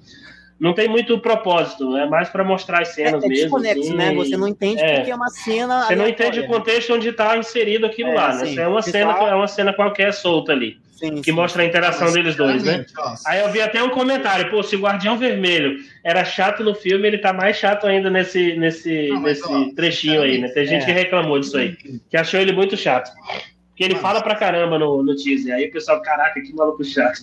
Não, mas ó, se esse, se esse teaser aí da, desse episódio da terceira temporada, o episódio for contando ali, tiver conexão com Viúva Negra, cara, eu, eu nem assisto o episódio, eu já pego e pulo. Que olha, Eu acho que vai ter não, com Thunderbolts. Acho Eu acho que vai ter com Thunderbolts. para, né? Acho que não. Que é mais mesmo É, assim, eu, eu acho que não. Ó, entendeu? Tem dois. Tem um episódio aqui do Project aqui, que a galera tá lotada aqui no, no chat aqui.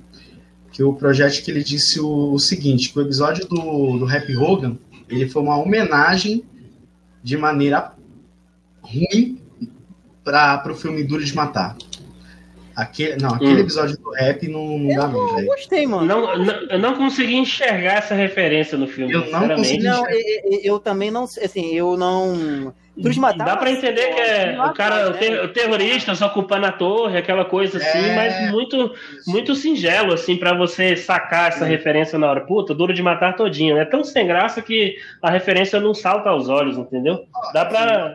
Faz sentido, mas não é uma coisa que você fica, porra, excelente. Duro de matar todinho aí. eu, não- eu vou falar assim, por que, que eu não curti o episódio do, do Happy Hogan, assim, nada contra o personagem. Mas eu acho que, tipo assim, é, nada contra o personagem, eu sei que ele tem sua importância. Mas, tipo, sabe quando você. Eu vou falar assim, sabe quando você bate o olho no personagem e fala, esse personagem é melhor como secundário do que protagonista de alguma coisa? Hum. É tipo eu com o ONG do Doutor Estranho, entendeu? Que se Uhum. ele é um produto próprio. Ele funciona com adjuvante. Exato. Ele, Ele só como- funciona com adjuvante. pro principal pra mim não funcionou. Porque se você for ver, parece que abaixa a régua de todo mundo só pra, só pra infantilizar muitas piadas dele em relação ao que ele tá fazendo. Então por isso que esse para mim esse episódio não funcionou pra mim. Ele foi um dos piores personagens, foi um dos piores episódios pra mim. É por isso que é um episódio que eu não engulo. Assim, eu dou risada em alguns momentos, mas tipo, é aquela piada que tipo assim, se passar no trailer, é melhor é melhor passar no trailer do que no filme. É isso. Foi isso Se usar isso no marketing, eu não vejo. Exato. É, isso. não. É, Se usar no marketing, eu não vejo. Até porque eles não vão botar, né? Porque esse, qual o chamariz que o Happy Hogan vai trazer, né? Nenhum, né? Não, sim, é por isso que eu considero ele como. É, o Happy Hogan, ele é personagem de apoio, sempre foi, né? Desde o Homem Sim, de Ferro, ele sim. funciona como personagem de apoio. Até no Homem-Aranha lá, quando ele foi colocado daquela forma, ainda continuou como personagem de apoio do Peter Exato. Parker. Então, É, é como ele funciona, não adianta. Você pega ele no de Então. protagonista do outro filme, beleza. Agora você pega ele, o personagem, ele é secundário, não adianta. Não, ele sempre vai ser um secundário. Tipo, é o que a gente fala, ele sempre vai ser um O side conceito dele é esse. um alívio cômico, entendeu? É, exato. E agora eu vou falar por que, que eu gostei muito do episódio da, da Nebulosa, assim. É, porque, assim, se a gente for enxergar a Nebulosa nos Guardiões da Galáxia, ela é uma personagem que, tipo, pô, sabe quando você olha na personagem e quando ela, nos primeiros minutos, você bate o olho e você fala assim, na primeira fala dela, você fala, cara, tem coisa aí pra, aprofun- pra, pra aprofundar. Mas, tipo, durante o filme Guardiões, eles não, não aprofundam. Quando eu vi o primeiro episódio e eu vi que a coisa mais que precisava da nebulosa é onde eu enxerguei. E é onde que, é onde que esse episódio, para mim, ele é um encaixe perfeito para personagem. Porque se a gente for ver, a Nebulosa ela é uma personagem sangue nos olhos e não sei o que, que você fala assim, cara, alguma coisa tem que justificar dela ser sangue nos olhos. E esse episódio justificou. Entendeu? Porque teve todo um lance da, da traição do Ronan e ela ser recrutada para a tropa nova. Então, por que, que eu gostei desse episódio? Manteve a essência da personagem sangue nos olhos e ela ser vingativa. Então, por isso que para mim eu considero como o melhor episódio. Porque além de você aproveitar todas essas camadas dos guardiões, você meio que você dá uma justificativa dela querer a vingança em cima daquilo. E ela é uma personagem. É, apesar, apesar de que o arco vingativo dela no filme não é bem esse, né? Ele tem essa lance da relação dela com o Thanos, né? Aí é uma outra é uma outra linha, né? Ali realmente rumou para uma outra proposta para ela, para dar um caminho para daí ela evoluir, digamos, bem mais rápido de como foi a evolução dela ao longo dos filmes, né? Porque, na minha opinião, é, não é todo mundo que fala isso, mas é um dos melhores desenvolvimentos de personagem da Marvel Studios, é o dela e o do Loki. Porque a forma como ela é trabalhada lá, como aquela vilã carrancuda, é, rabugenta, que daí você vê aos poucos, com o passar do tempo, que tem um motivo para ela ser daquele jeito e à medida como vão construindo ela para não ser uma coisa forçada e ela mudar de lado de uma forma como você compra, é uma coisa assim que você vê. E o episódio ele meio que faz isso de uma forma muito rápida, mas faz também. Ele pega ela daquele jeito guerreira que ela tava, tropa nova, aí aos poucos vai dando uma motivação para ela mudar, para ser detetive, aquela coisa toda que ela fica. É como se fizesse em 30 minutos o que a Marvel Studios fez ao longo de 5, 6 filmes aí que ela, que ela participa, né? Mas nos filmes, claro, funciona muito bem, né? Você consegue. Você tem raiva dela no início e consegue assim comprar ela 100% no, na, no, no, no, Vingadores Ultimato, né? Que é quando ela aparece. Não, claro, ela ainda continua no, no Guardiões, né? No Guardiões 3 ali. Mas você vê como que é bonito assim a forma como ela evolui, né? Da mesma forma o Loki, né? Loki não tem nem o que Até falar, né? estética, né? Toda aquela vibe meio que parece estilo cyberpunk. É, cyberpunk e tudo. Tipo, e você olha assim é um episódio... personagem. É, cara, Blade Runner, né? Blade Runner. É um, é um Blade Runner com Cyberpunk. Essa referência tá muito na cara, né? Tá muito é uma coisa que você vê assim, é muito na cara que você vê. É, aí sim é um episódio que eu entendo que a homenageia é, Cyberpunk, homenageia Blade Runner. Você vê desenhado na estrutura do episódio essas é um... referências muito explícitas ali. É, e é bem um feito, uma coisa bonita. É um sci-fi no ar, né? Uma coisa. É, no ar. É, uma, uma, uma coisa assim, um sci-fi meio ah, assim em outros tempos, né? E tudo Isso. mais. Como assim, se fosse um tempo antigo da Tropa Nova. É, é, é o ano 70 da Tropa Nova ali, tal, outra época. É, Só faltou e... ser preto e branco para ser perfeito. Se metesse um sim, preto e branco sim, ali, sim. mas aí ia quebrar a proposta do Neon, né? Que aí ia quebrar a ideia é, do exato, Cyberpunk, é que é a... não, o, o Neon Cyberpunk. fazer igual o Akira, um exemplo. É, ou, ou então... Só que a animação ser toda um 2D. Puta, é funcionar perfeitamente, é. cara. Por isso, isso que eu, é eu, gosto muito desse episódio. Eu gosto, né? Ele começa muito bem, é, uma, é, uma, é um, um início bem. ótimo da, da, da temporada. Assim, Depois, a, a, infelizmente, a, vai. É, é um pontapé muito bom, né? Assim, pra, muito pra bom. Quem, quem assistiu é, assim. Pra, pra Anima muito o primeiro episódio. Não, Você, poxa, vai ser muito foda. Bom, muito bom, entendeu? É, e, e é tipo assim. E, assim, o, a, a estrutura da, da série, eu acredito que cada episódio tem um roteiro diferente. Posso estar enganado, uhum. mas eu creio que ele siga, entre aspas, a mesma coisa que a Netflix faz, faz né, com, com como é que é o nome daquele? É, Love, Death and Robots, né? Que cada uhum. episódio é uma animação diferente e, e feito em estúdio diferente. Só que aqui, eu acho que cada episódio tem um roteiro diferente. Então eu, eu creio que, claro, cada roteiro vai aplicar ali a sua a, a, a, sua escrita, seu roteiro, mas embaixo de um guarda-chuva mal. Falando só, você pode fazer aqui, mas tem que. É, mas o diretor é o mesmo, né?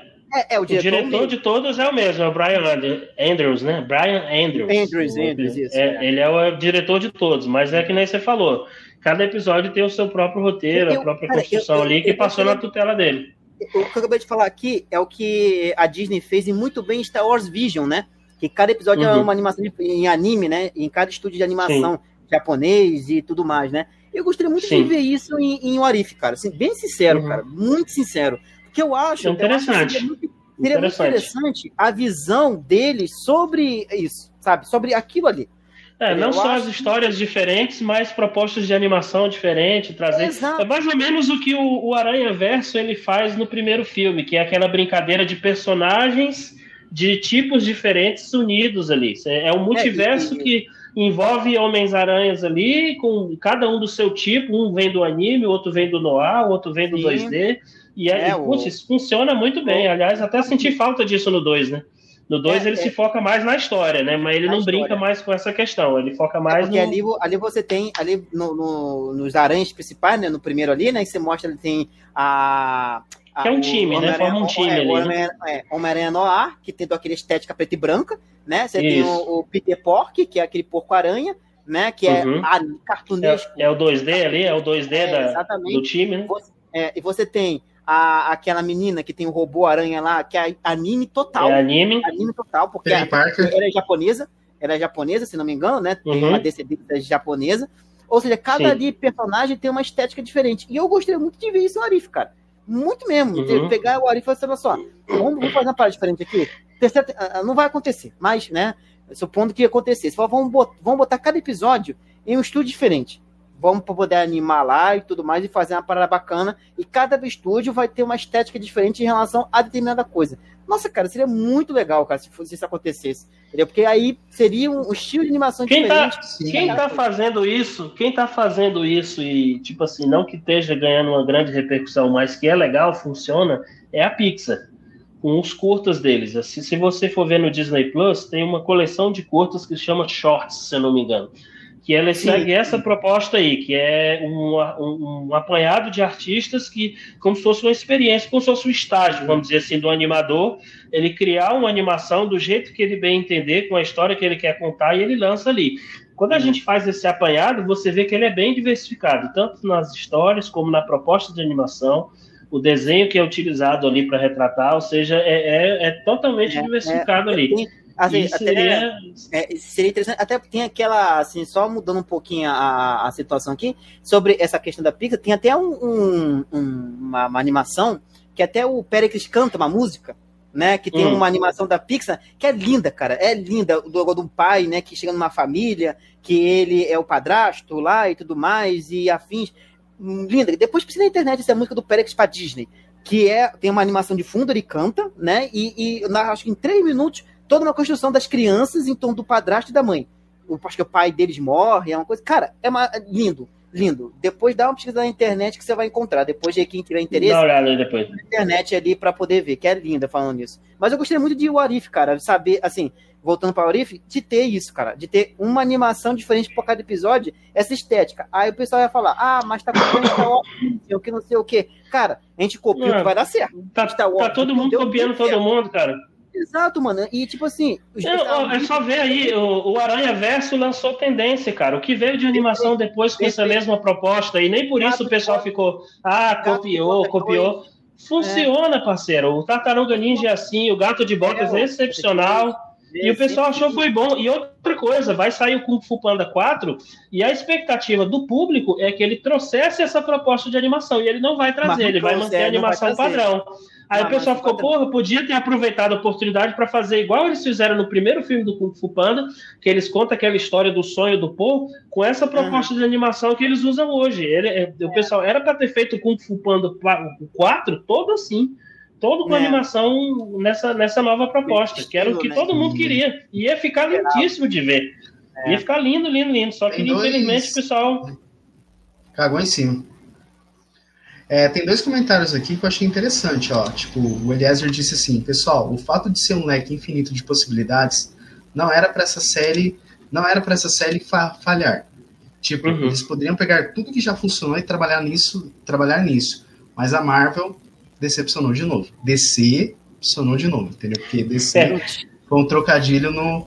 É. Entendi a referência. No, no, no, é. no Aquaman. É. Aí o, Entendi a referência. O Eliezer, é, aí o Eliezer mandou assim. Eles, é, aí era uma conversa entre o projeto e o Eliezer aqui. O que mais incomoda é eles pegaram o que já existe e é só maquiar, eles poderiam criar, tentar coisa nova, é, com o que fizeram na Nebulosa, na parte ali do noir, essas coisas assim. É, aí o, ele... que eu sinto, o que eu sinto falta, aí, cara, não pode falar, pode falar. Sim, aí ele falou assim, mas estão fazendo mais o mesmo, mas não é, Mas o que eu não gosto é quando trazem mais do ruim do mesmo, tipo, trazer mais do bom do mesmo. Isso é animal, tipo, pegar todo, trazer mais do mesmo, só que de forma boa, entendeu? Não de forma ruim. É o que, É o que a Marvel tá fazendo. Mas é o que a Marvel tá fazendo, cara. Em vez dela pegar e aproveitar tudo, tudo bem que a gente, ah, não, o ator tal vai ficando velho, o personagem vai ficando velho. Só que a Marvel, ela abraçou essa ideia de querer deixar o velho para trás e investir no novo, mas tipo assim, como se não existisse fase 3 para trás, entendeu? Não, vamos, vamos É. botar aqui Kate Bishop, vamos botar é, a, a- menina lá do Homem-Formiga lá nova, ou seja, vamos montar os Jovens Vingadores, vamos A montar a estatura, galera nova aí. A estatura, isso, isso mesmo. Estatura.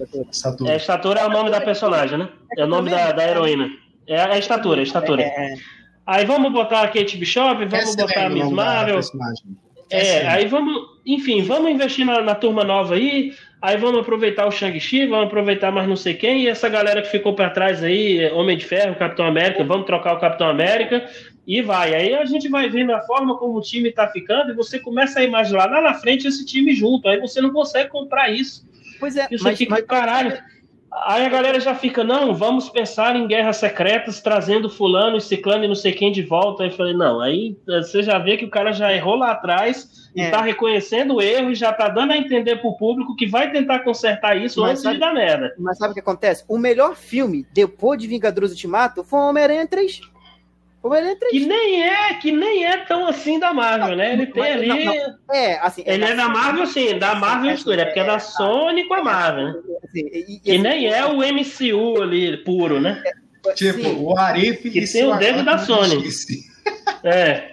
É, mas, tipo assim, o, o, o- a, a- Homem-Aranha é da Sony, né? A- o que ela fez É da foi Sony. parceria, foi parceria com a Marvel para poder ajudar Pois é, a criar o Porque é um bom filme, mas você, poxa, você acha que isso vai ser aproveitado lá na frente? Vai pegar e trazer os Homens-Aranha de volta em Guerra Secreta? Será que eles conseguem? Então, aí, Ah, aí é que tá. Porra. Porque a Sony, tipo assim, eu, eu, ah, tem muita gente que fala o seguinte, tipo assim, ah, pô, o Homem-Aranha, se não me engano, ele não aparece em nenhum episódio do Arif, né? Ou aparece? Posso- não, não, não não, aparece. Nessa Então, temporada não. 2, não. Nessa temporada Não. dois, Na primeira, um aparece? Na primeira aparece?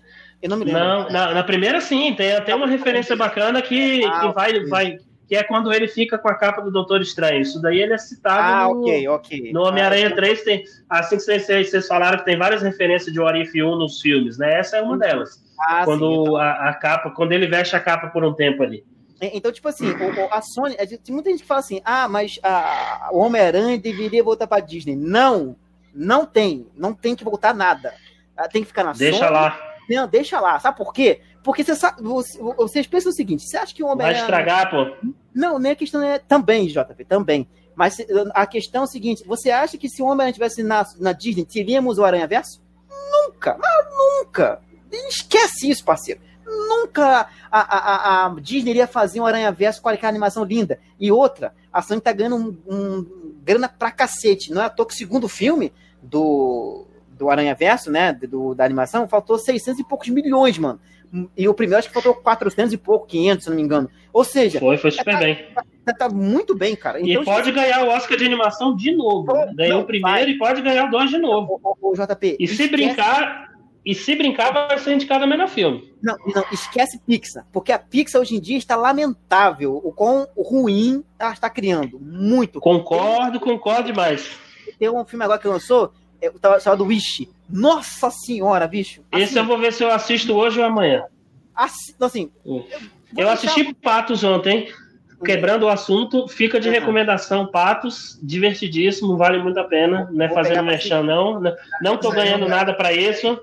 Não tô ganhando nada para isso da, da Illumination, mas Patos é uma boa recomendação. Até faz referência ao teu patinho aqui do StreamYard aqui que tem aqui. É, o patinho aí, né? Pô, É esse mesmo pato aí do filme aí, o pato verde do, do bico amarelo. Muito bacana, tá? Tem a ver com vocês. Finaliza aí, Ed, sua opinião. Oi, é, não, Vamos então- acabar? Não, é, não, não, o- é porque tem dois episódios do Arif que eu queria comentar com vocês. Ah? Ah, tá, vamos embora, vamos embora. Aham. Então, tipo assim, cara, é- eu acho que a, a- de um conceito geral da Marvel, o que eu senti muita falta também é, é como eles ca- negligenciam muito os X-Men. Vai ter, claro, vai ter uma, uma animação do X-Men 97, né? X-Men, é, aquela continuação da série clássica. eu tô preocupado com isso, viu? Eu, eu também. Eu tô preocupado com isso. Eu não sei o que esperar. Capitão, Quarteto Fantástico X-Men me preocupa na, na, mão da Marvel, principalmente é, de tempo pra cá. Eu não sei. Me preocupa, me preocupa. A, a eu tava animado, agora tô preocupado. Eu, não, eu me preocupo com o quarteto. A gente não sabe o que vai acontecer, não tem ah. nada, enfim. Mas, cara, é, eu sinto muita falta disso, cara, na, na Marvel, sabe? O, o, a, a, equipe que criou todo esse universo, que é o Quarteto Fantástico, esqueci no churrasco, parceiro. Não, é, dizem, dizem, se não é verdade, que dizem que depois que a Disney comprou a Fox, eles têm um contrato que diz que eles não podem usar o personagem ou o nome, não sei o quê. Acho que é até 2024, 2025, sei lá que raio é. Dizem, não sei se é verdade, mas dizem isso as línguas aí da internet, assim, dizem que. Enfim. Mas segue, John, tá pra você falar dos dois episódios aí. Então, um episódio assim que eu achei bem feijãozinho com arroz foi o episódio do Peter Quill, né, cara? Que tipo. É bem aleatório, né? É, tipo, cara, é um episódio muito aleatório. E ele tenta trazer uma vibe Vingadores anos 80, mas tipo, foi bem episódio de qualquer coisa. É um episódio com. É, o Peter, você pensa que ele vai destruir tudo, é... não destrói nada. Os Vingadores, você pensa que vai Acabou que é, é, é, algo que não ameaça tanto contra um time que não, não significa tanta coisa. Você fica eu não curti muito, não, hein, sinceramente. Era pra apavorar, botar o Peter pra ser, já que é o Arif, bota o Peter pra destruir o planeta Terra, pô. Deixa é, assim do jeito. Pelo menos, pelo menos exploraram, exploraram algo que, que fez esqueci no churrasco, né? Que o, que o Peter Quill é metade celestial. Né? Uhum. Que ele é o ego do planeta, assim guardadas uhum. devido às proporções do universo Marvel, já que o ego uhum. no original não é, não é celestial nenhum. É um planeta vivo. É um planeta vivo, e não tem nada a ver com o celestial. Aqui a gente tem a, a, uma demonstração de que o que seria metade celestial, né? Que o Peter Quill tem, metade ali.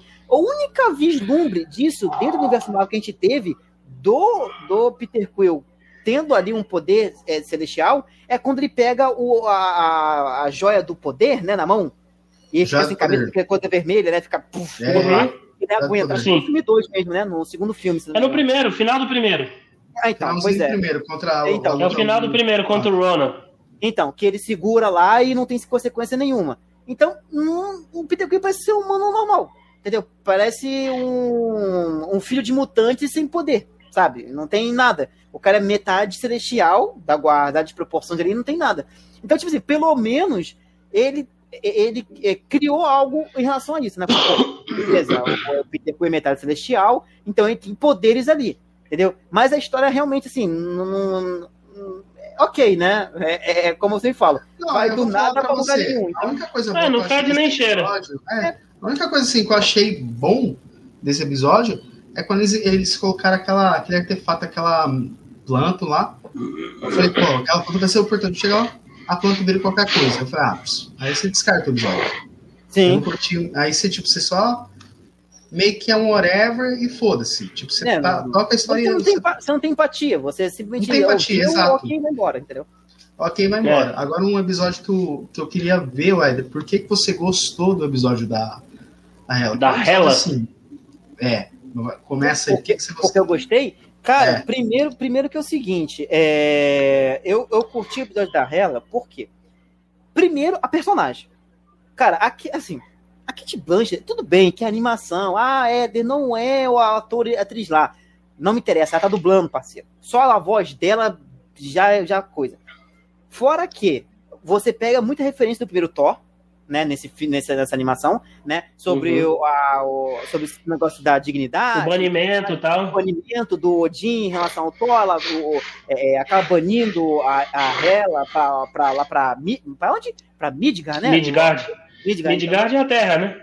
É, exato. Manda pra lá e tudo mais, e, e, e, e afins, né? E o roteiro é muito bem feito em relação a isso. Para mim, é um episódio quase perfeito, quase perfeito entendeu? Ele, ele beira, assim, para mim, é o melhor episódio, porque a Hela, ela teve muito, assim, ela teve, entre aspas, pouco tempo de tela no filme do Thor 3, né? E ela ali morreu e tudo mais e sumiu. Mas, cara. Só serve pra destruir o martelo, só, meu Deus. Exatamente. E como a personagem é boa. É boa, ela é bem construída, ela é bem feita. Entendeu? Ela, ela é bem construída naquele universo dela ali. Entendeu? Então, a, a, o, pra mim, o que carrega muito esse episódio é a própria Hela.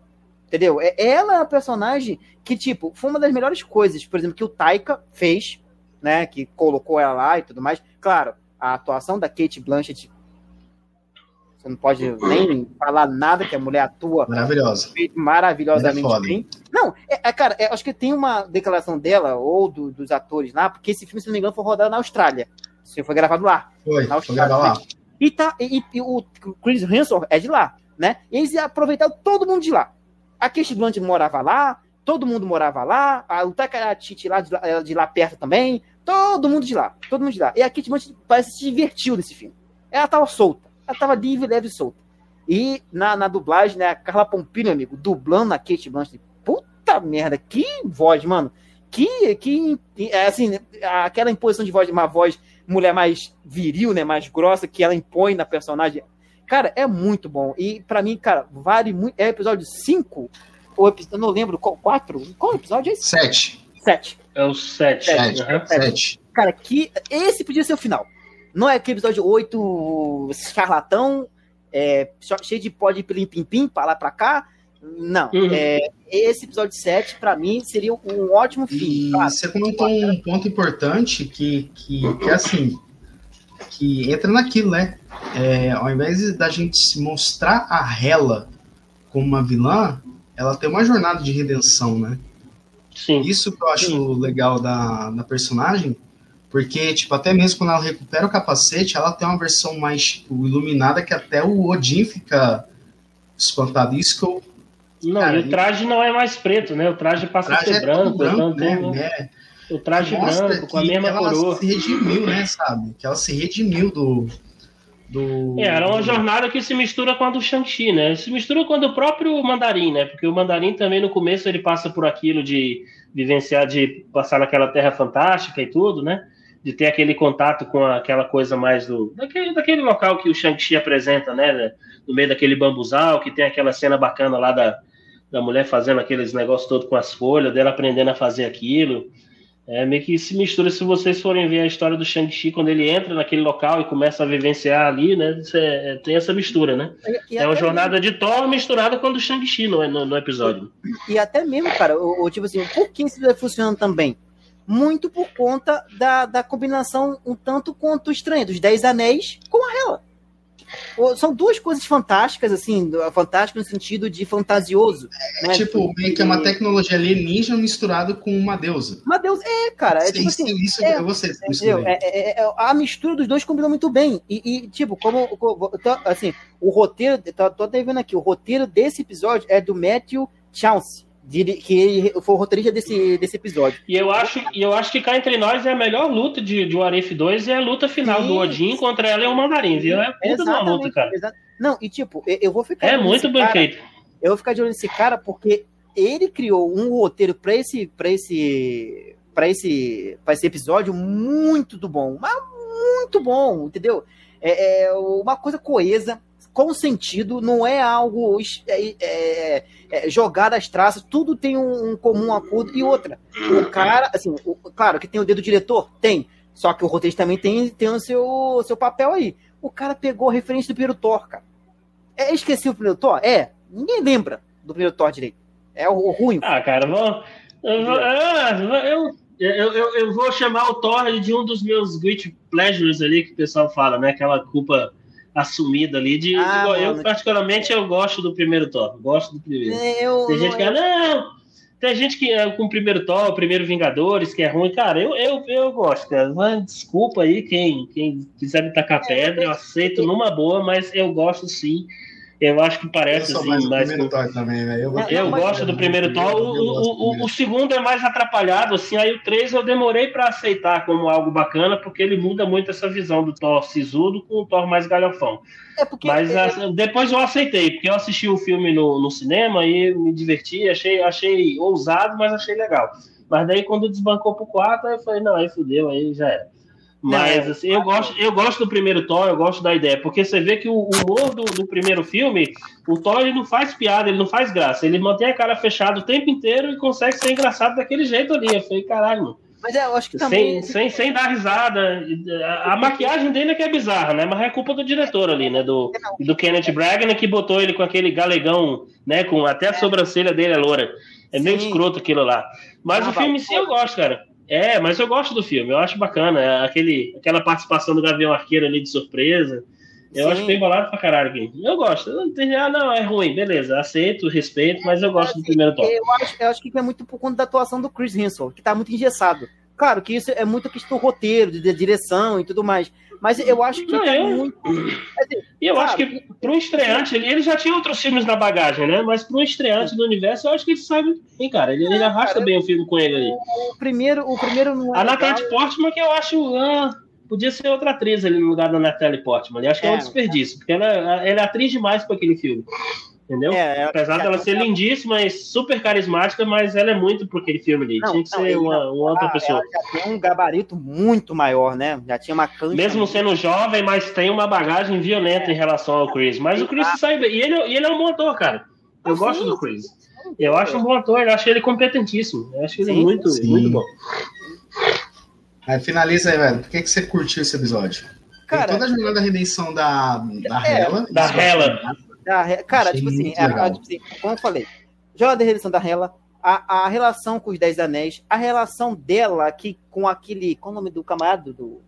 É, o Mandarim. coisa. Não, é, eu acho, que, é, eu acho que. É, é, não, mas o nome do. do... Tem o nome dele mesmo, né? É, o nome dele mesmo, né? Eu esqueci o nome dele. Mas enfim, vou botar o Mandarim. Toda a relação, cara, ela é muito bem feita. É muito bem. Mas, como eu falei, isso só é muito bom por conta, claro, do roteiro, mas porque a Kate Blanchett está voltando a dublar a personagem que ela destruiu no Thor 3 e novamente aqui na dublagem ela ela coloca a, o sarcasmo da, da, isso, isso. É, ela coloca o, é, é, o sarcasmo dela, as tiradas dela, que ela é uma personagem que que tipo como mostrou aquela cena do, do, do no filme, né, do, do, Thor 3, que ela destrói o martelo, que ela segura com uma mão, amigo, estoura o martelo. Nossa, cara, tipo assim, a gente tava falando sobre coisa de lacração e tudo mais. Nossa, cara, hum. se fosse lacração tipo isso aí, eu ficava feliz toda vez, mano. Que puta episódio foda. Pô, nesse episódio. Não é lacração, não, pô. Eu achei. Não é lacração, não. Isso é foda pra caramba, pô. Não, não, sim, então. Tu falou não, exatamente. Sabe o que eu achei nesse é, quando eu vi, Olha, quando eu, quando eu vi isso aí no trailer, eu falei, cara, isso vai ser, vai ser de torar, velho. Que caralho, a mulher destruiu o martelo, cara. O que, que, que, esses caras estão aprontando? Não, sabe o é... que eu achei que queria ter Isso aí no trailer foi. Nossa. Nossa, Porque, tipo assim, eu achei que nesse episódio. Sai da frente, é, sai da frente, eles iriam, por exemplo. Que assim, eu achei que nesse episódio, eu sei que a gente no Thor Ragnarok, a Hela vai lá com a mão, pá, despedaça o Mjolnir até dizer chega, né? Eu achei que nesse episódio iria ter o contrário. O Thor ou o Odin iria quebrar o capacete, mas. Seria legal, né? Seria legal. Duas, porque inverteu os papéis, entendeu? Sim, Foi isso sim, que, eu, que eu curti. Mas talvez pode, pode até que eles tenham pensado nisso, né? Só que talvez não conseguido bolar uma maneira disso acontecer, né? Assim, a maneira que pudesse ser, porque o martelo você taca, né? Você ataca com o capacete, então não faz muito sentido, né? Ah, se botar umas funcionalidades aí, é, entendeu? quem sabe, né? É, ah, é paga, de... pede pra Disney pagar pra gente que a gente manda um roteiro é, mas, só faz uma parada com o capacete dela. Pagando bem que, um, que mal é, tem, né? Um roteiro, roteiro a seis mãos. É, exato. É, exatamente. Gente, vamos para as notas. Eu queria, cara, eu, eu queria ouvir o Éder primeiro, cara, de 0 a 10 para essa temporada 2. Porque cara, eu, eu, vou dar uma nota que, tipo, acho que vai contrariar, mas eu vou, eu vou primeiro ouvir você, Éder. Porque, assim, cara. 0 a 10 e por quê? Uhum. E, cara, assim, primeira minha nota eu vou dar 7,5 para a segunda temporada. Ela, ela é inferior que a primeira. Ela tem seus momentos, tem momentos interessantes. Só que o problema dessa segunda temporada é que ela começa muito bem, cai, sobe e cai de novo. Termina ruim. Ela começa muito bem com o episódio da Nebulosa. Muito bem. Muito bem. Se ela mantesse esse sarrafo, seria melhor que a primeira temporada. Só que ele cai. Ele cai no roteiro, depois sobe novamente, depois cai. Aí tem episódio da, da, da carta e da Hydra, que é também excelente. Cai novamente. Com o episódio lá do também do, do, do, Homem, do Homem de Ferro, lá com o Grão-Mestre e tudo mais. Depois sobe lá com o episódio da, da Hela e cai mediocramente. Medi, é, medíocre, vai, medíocre. Cai no, no, último episódio. Então, num apanhado geral, É, eu dou 7,5 para a série, porque ela poderia ser melhor em alguns momentos. Teve pontos altos ótimos, que eu digo até superior que a primeira, mas quando decai, decai para valer na parada. Então eu dou 7,5 para essa temporada aí de What If. Caraca, hein, velho. Cara. Eu é... vou pegar pesado. Eu, eu, vou, eu também vou pegar um pouquinho pesado, mas sim. Eu vou. Eu, não, mas não, vou... deixa, deixa eu falar minha nota, João, aí que eu, eu passo. Ah! Só pra. que a, a, gente. Só pra gente massacrar mesmo. Massacrar não, né? Mas, tipo, eu vou pegar minha opinião, calculadora opinião, aqui. Né? É, opinião? opinião sim, opinião. a gente tem que respeitar, né? Tem. Cara, eu vou só abrir minha calculadora. Vamos lá. O Éder deu 7,5, né? Isso. Beleza. Então vamos lá. Cara, é assim. Na minha concepção, o Arif temporada 2 ele tem um escopo muito bem feito, tipo, na parte em relação a algumas coisas que a gente comentou, mas o problema é sua execução, que é igual que vocês falaram, começa bem, depois cai, fica nessa ondulação, depois termina numa mediocridade, numa, num caos. Você fala assim, cara, cadê ela? Cadê o carinho a produção disso aí? Então, assim, cara, eu vou dar uma nota eu vou aumentar meio pontinho da minha nota que eu ia dar. Eu vou dar uma nota. Não, eu vou dar 6. Porque, assim, ela fica muito na mediocridade no final.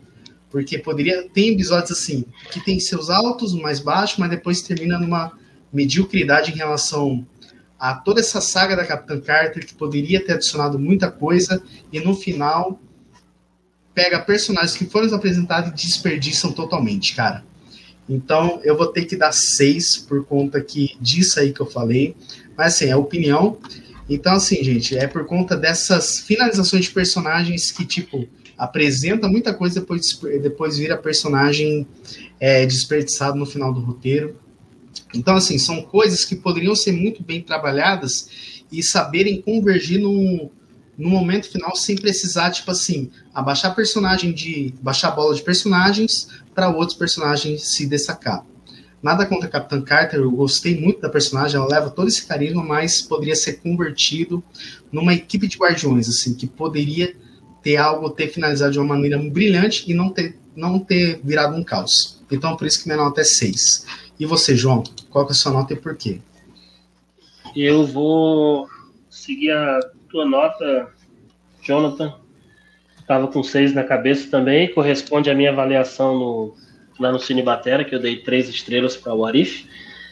É, é uma série regular, certo? Ela é muito irregular, diferente da outra em que você meio que estava sendo meio que enganado, né? Achando, enganado na, na boa intenção da palavra, assistindo episódios que pareciam que não ter nada a ver um com o outro e aos poucos eles iam sendo muito bem construídos no sentido de fazerem sentido no final. Isso tudo para mim funcionou muito bem, enquanto na segunda temporada foi tudo muito jogado assim de qualquer forma, sem muita conexão, sem nexo causal ali, para depois justificar um final ali em que em si, queria se fazer alguma lógica, mas ele deixa pelo menos a metade dos episódios para trás ali sem serventia eu acho também que ele perde a oportunidade de fazer uma reunião de heróis de novo, até para criar uma espécie de hype ou de vislumbre do que pode vir a ser Guerras Secretas no futuro, porque a gente está tratando de universo, a gente está na saga no multiverso, e é um conceito que a Marvel está explorando e não está explorando bem. E o Arif era uma possibilidade de você criar um hype na galera de possibilidades ali do que pode vir a ser é, esse filme aí daqui a dois, três anos. Eu não sei quando é que eles vão acho que quatro anos ainda que tem pela frente que eles vão lançar Guerras Secretas. Então, é, eu acho que a nota é 6, acho que passa por média, mas fica devendo muitos episódios desnecessários ou que, que, que, que não tem serventia nenhuma, apesar de ser uma série bem feita, é bem animada e ter, ter muitos episódios interessantes, principalmente Sim. da Capitão Carter, tem, tem imagens marcantes ali, ainda que algumas sejam referências do que nós já vimos antes, mas que são inspiradoras, que são legais de ver, que você gosta de rever ali, porque são bem desenhadas, bonitas, as cenas de ação são bonitas. E deixar o destaque que é a, essa inserção dessa nova personagem que eu considero promissora e que eu acho que é uma oportunidade que a Marvel deveria aproveitar, porque eu acho que causou uma boa impressão essa série, essa nova personagem.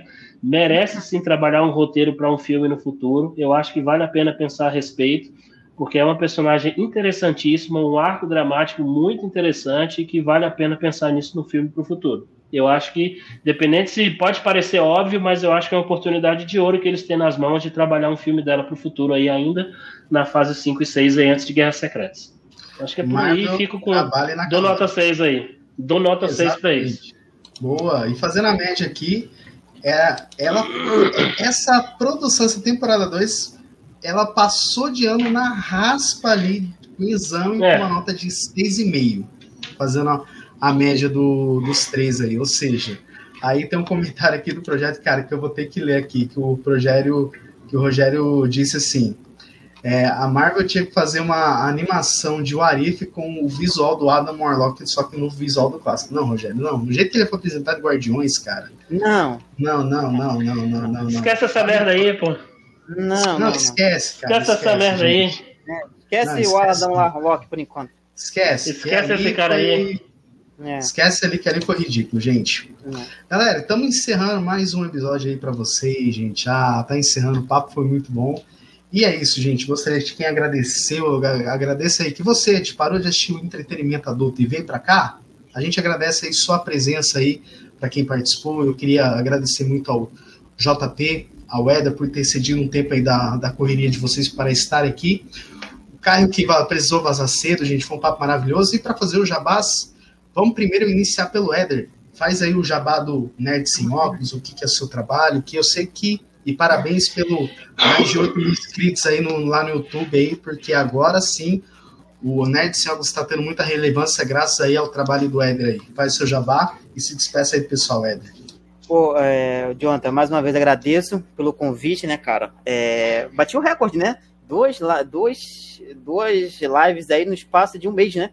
A gente fez duas lives aí, uma sobre Yu Hakusho, que foi incrível, e Sim. agora mais essa aqui de Warif, comentando o Warif, foi incrível também.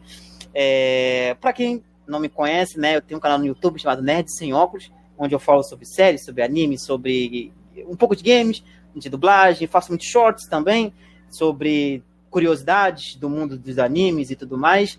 Se vocês quiserem ir lá, só botar na barra de pesquisa youtube.com barra nerd sem óculos 20 você vai cair direto na minha, na minha, no meu canal, ou digita no YouTube Nerd Sem Óculos lá, que você vai encontrar que é um canal que tem 8.700 inscritos lá. E graças a Deus tem crescido bastante aí com a Já achei, tá inscrito já. Opa, muito obrigado. Já achei, já achei, já me inscrevi aqui. Opa, valeu, obrigado. Nerd sem óculos. É, então, tipo, graças a Deus tem tido um crescimento bacana. No último ano foi incrível nesse sentido. É, o, o Rios também no Instagram do Nerd Sem Óculos tem também crescido bastante, tido muita visualização, muita treta também, porque né, é, treta dá engajamento, então né, a gente vai na linha da, da, da, das polêmicas e das tretas, mas tudo mantendo respeito, nada de sensacionalismo, que é o que eu prego sempre no Nerd Óculos. Mas falando das minhas redes sociais, é, eu tenho o meu pessoal, que está aqui embaixo, que é o arroba eder, que é o Instagram pessoal, e o arroba Nerd Sem Óculos, que é do próprio canal, na qual eu publico também vídeos lá. Eu faço divulgação também de vídeos que saem no meu canal e tudo mais. E lá você também encontra conteúdo no Rios, que graças a Deus também tem ido muito bem lá. E conto com a sua. Com sua. Com seu. Vocês podem seguir lá também, que é muito importante também. Então, obrigado, Jonathan, mais uma vez pela oportunidade. Prazer, JP, por conhecê-lo aqui. É, que Prazer, meu para conhecê-lo. É uma sempre bom conhecer pessoas novas e com um intelecto que entenda, né, que entenda bem daquilo que se fala e, e fale muito bem com propriedade sobre situações. É pessoas assim que a gente, que a gente que quer ver que cresça, né? Não certos conteúdos que existem por aí que fazem qualquer merda da, da visualização. que é bosta que você fala é, que isso, que lá, isso, que é, isso. É verdade, JP, JP é verdade, entendeu? Desculpa, mas é verdade. O cara vai lá, toma um cavaquinho lá, faz uma besteirinha, um bilhão de visualizações. Aí um, um, cara, por exemplo, você, que é um cara entendido do assunto, o Jonathan também, eu que tenho certo conhecimento, demora anos para conseguir alguma coisa. Mas, enfim, né? A vida é assim, então. É a vida, é a vida. É, mas obrigado por Jonathan pelo convite. JP foi um prazer conhecê-lo e a gente se vê na próxima aí, a oportunidade de uma live aí que a gente vai ter, beleza? Obrigado. Vamos. Só vou ler o Rogério Projeto que ele me que ele me que ele me deu pitaca aqui, olha, ele falou ó, que ele queria ver muito uma história do Warlock no CM mesmo, ou uma outra animação, inspirado no personagem clássico. Depois daquela participação dele lá em Guardiões 3. Esquece, aí, não. Esquece, não, não, não. esquece o Warlock. E JP, se despeça do pessoal, o que, que é o, o Cine Batera. Eu sei que você é um apreciador nato aí, começou agora aí nas cabines de imprensa aí de algumas produções aí. É. Que é o seu conteúdo lá no Instagram, aqui que se apresenta, faz o seu jabá, despeça do pessoal, o espaço é seu agora. Poxa, só tenho a agradecer o convite, é a minha segunda live aí que eu participo, participei uma primeira com o Drop um tempo atrás, para falar aí do Assassino da Lua das Flores, foi uma, foi uma live, uma live complexa, difícil ali, o papo foi pesado, né, teve treta, né, as tretinhas de leve aí, mas foi interessante, filme bem complicado de, de tratar a respeito dele, tive que fazer um preparo prévio ali, porque não é fácil falar de Martin Scorsese, né, não é brincadeira não. Mas agradecer o teu convite, Jonathan. Faz tempo que você estava já me chamando para participar, estava meio difícil aí das rotinas. Hoje também foi apertado, quase que eu não consigo, mas deu boa. Agradecer também o Éder aí, a parceria, o Caio aí que deu uma saída aí, mas agradecer é, vocês aí pela, pela confiança, por terem convidado. Espero que tenha valido a pena. Estou pronto aí para as próximas. E deixar aí o convite para o pessoal visitar minha página lá, o Cine Batera. Comecei, comecei há pouco tempo. Né, de julho ali de 2023 que eu comecei a minha continha, mas escrever resenha já é uma paixão que eu tenho já há muitos anos. Comecei lá de bobeira lá pelo Facebook, e depois no Instagram passei a colocar as resenhas ali nos meus stories salvei nos destaques da minha conta pessoal. Mas o pessoal andou me estimulando, vai, vai, cria uma conta no Instagram para isso que você vai dar certo, isso aqui, isso aqui. Demorei para acreditar nisso, mas resolvi criar. Ah, tá aí com desde julho eles já estamos chegando perto aí dos 2 mil seguidores, então tá indo devagarzinho, a gente vai conseguindo. Que nem o amigo aí comentou, a gente já está começando a ser convidado aí para algumas cabines de imprensa também, então aos poucos a gente está começando a aumentar nossa rede de amizade e, e, lives como essa aí são mais oportunidades que a gente tem de, de estreitar essas amizades, de conhecer pessoas novas no meio. E para mim é só vantagem, é só, só oportunidade boa de conhecer gente boa, bater um papo bacana por cabeça. Espero que vocês tenham gostado dessa live. Deixar um forte abraço para vocês. Me segue lá no Cine Batera. Conversa comigo no direct lá. Vai ser um prazer receber vocês lá. Tudo de bom, cara. Tamo junto aí até, até o fim aí. Valeu. É isso aí, meus jovens. Todos os links já vão estar aqui na, na descrição, gente. É isso, gente. Se inscreve no nosso canal. Em breve esse episódio vai estar disponível no, nas, nas principais plataformas de áudio aí. Se inscreve lá no Nerd Óculos, acompanha o Cine Batera. São projetos assim eu estou acompanhando conteúdos excelentes para quem gosta de conteúdo mais informativo, de opinião. E lembrando, tá, pessoal, provavelmente na semana que vem, hoje é dia 7 do 1, tá no sai entre sábado domingo, eu vou conversar com o Eder depois e com o JP para a gente falar sobre a série Echo, série essa que que vai dividir as opiniões da Marvel aí, gente. Boa, boa, boa. É isso, gente. Vamos, vamos conversando aí depois. Mas é isso. Se inscreve nos canais dos parceiros aqui na descrição. Todos os links já estão aqui na descrição, gente. Fiquem bem, fiquem com Deus. Até mais, pessoal. Tchau, tchau, hein? Até mais. Falou.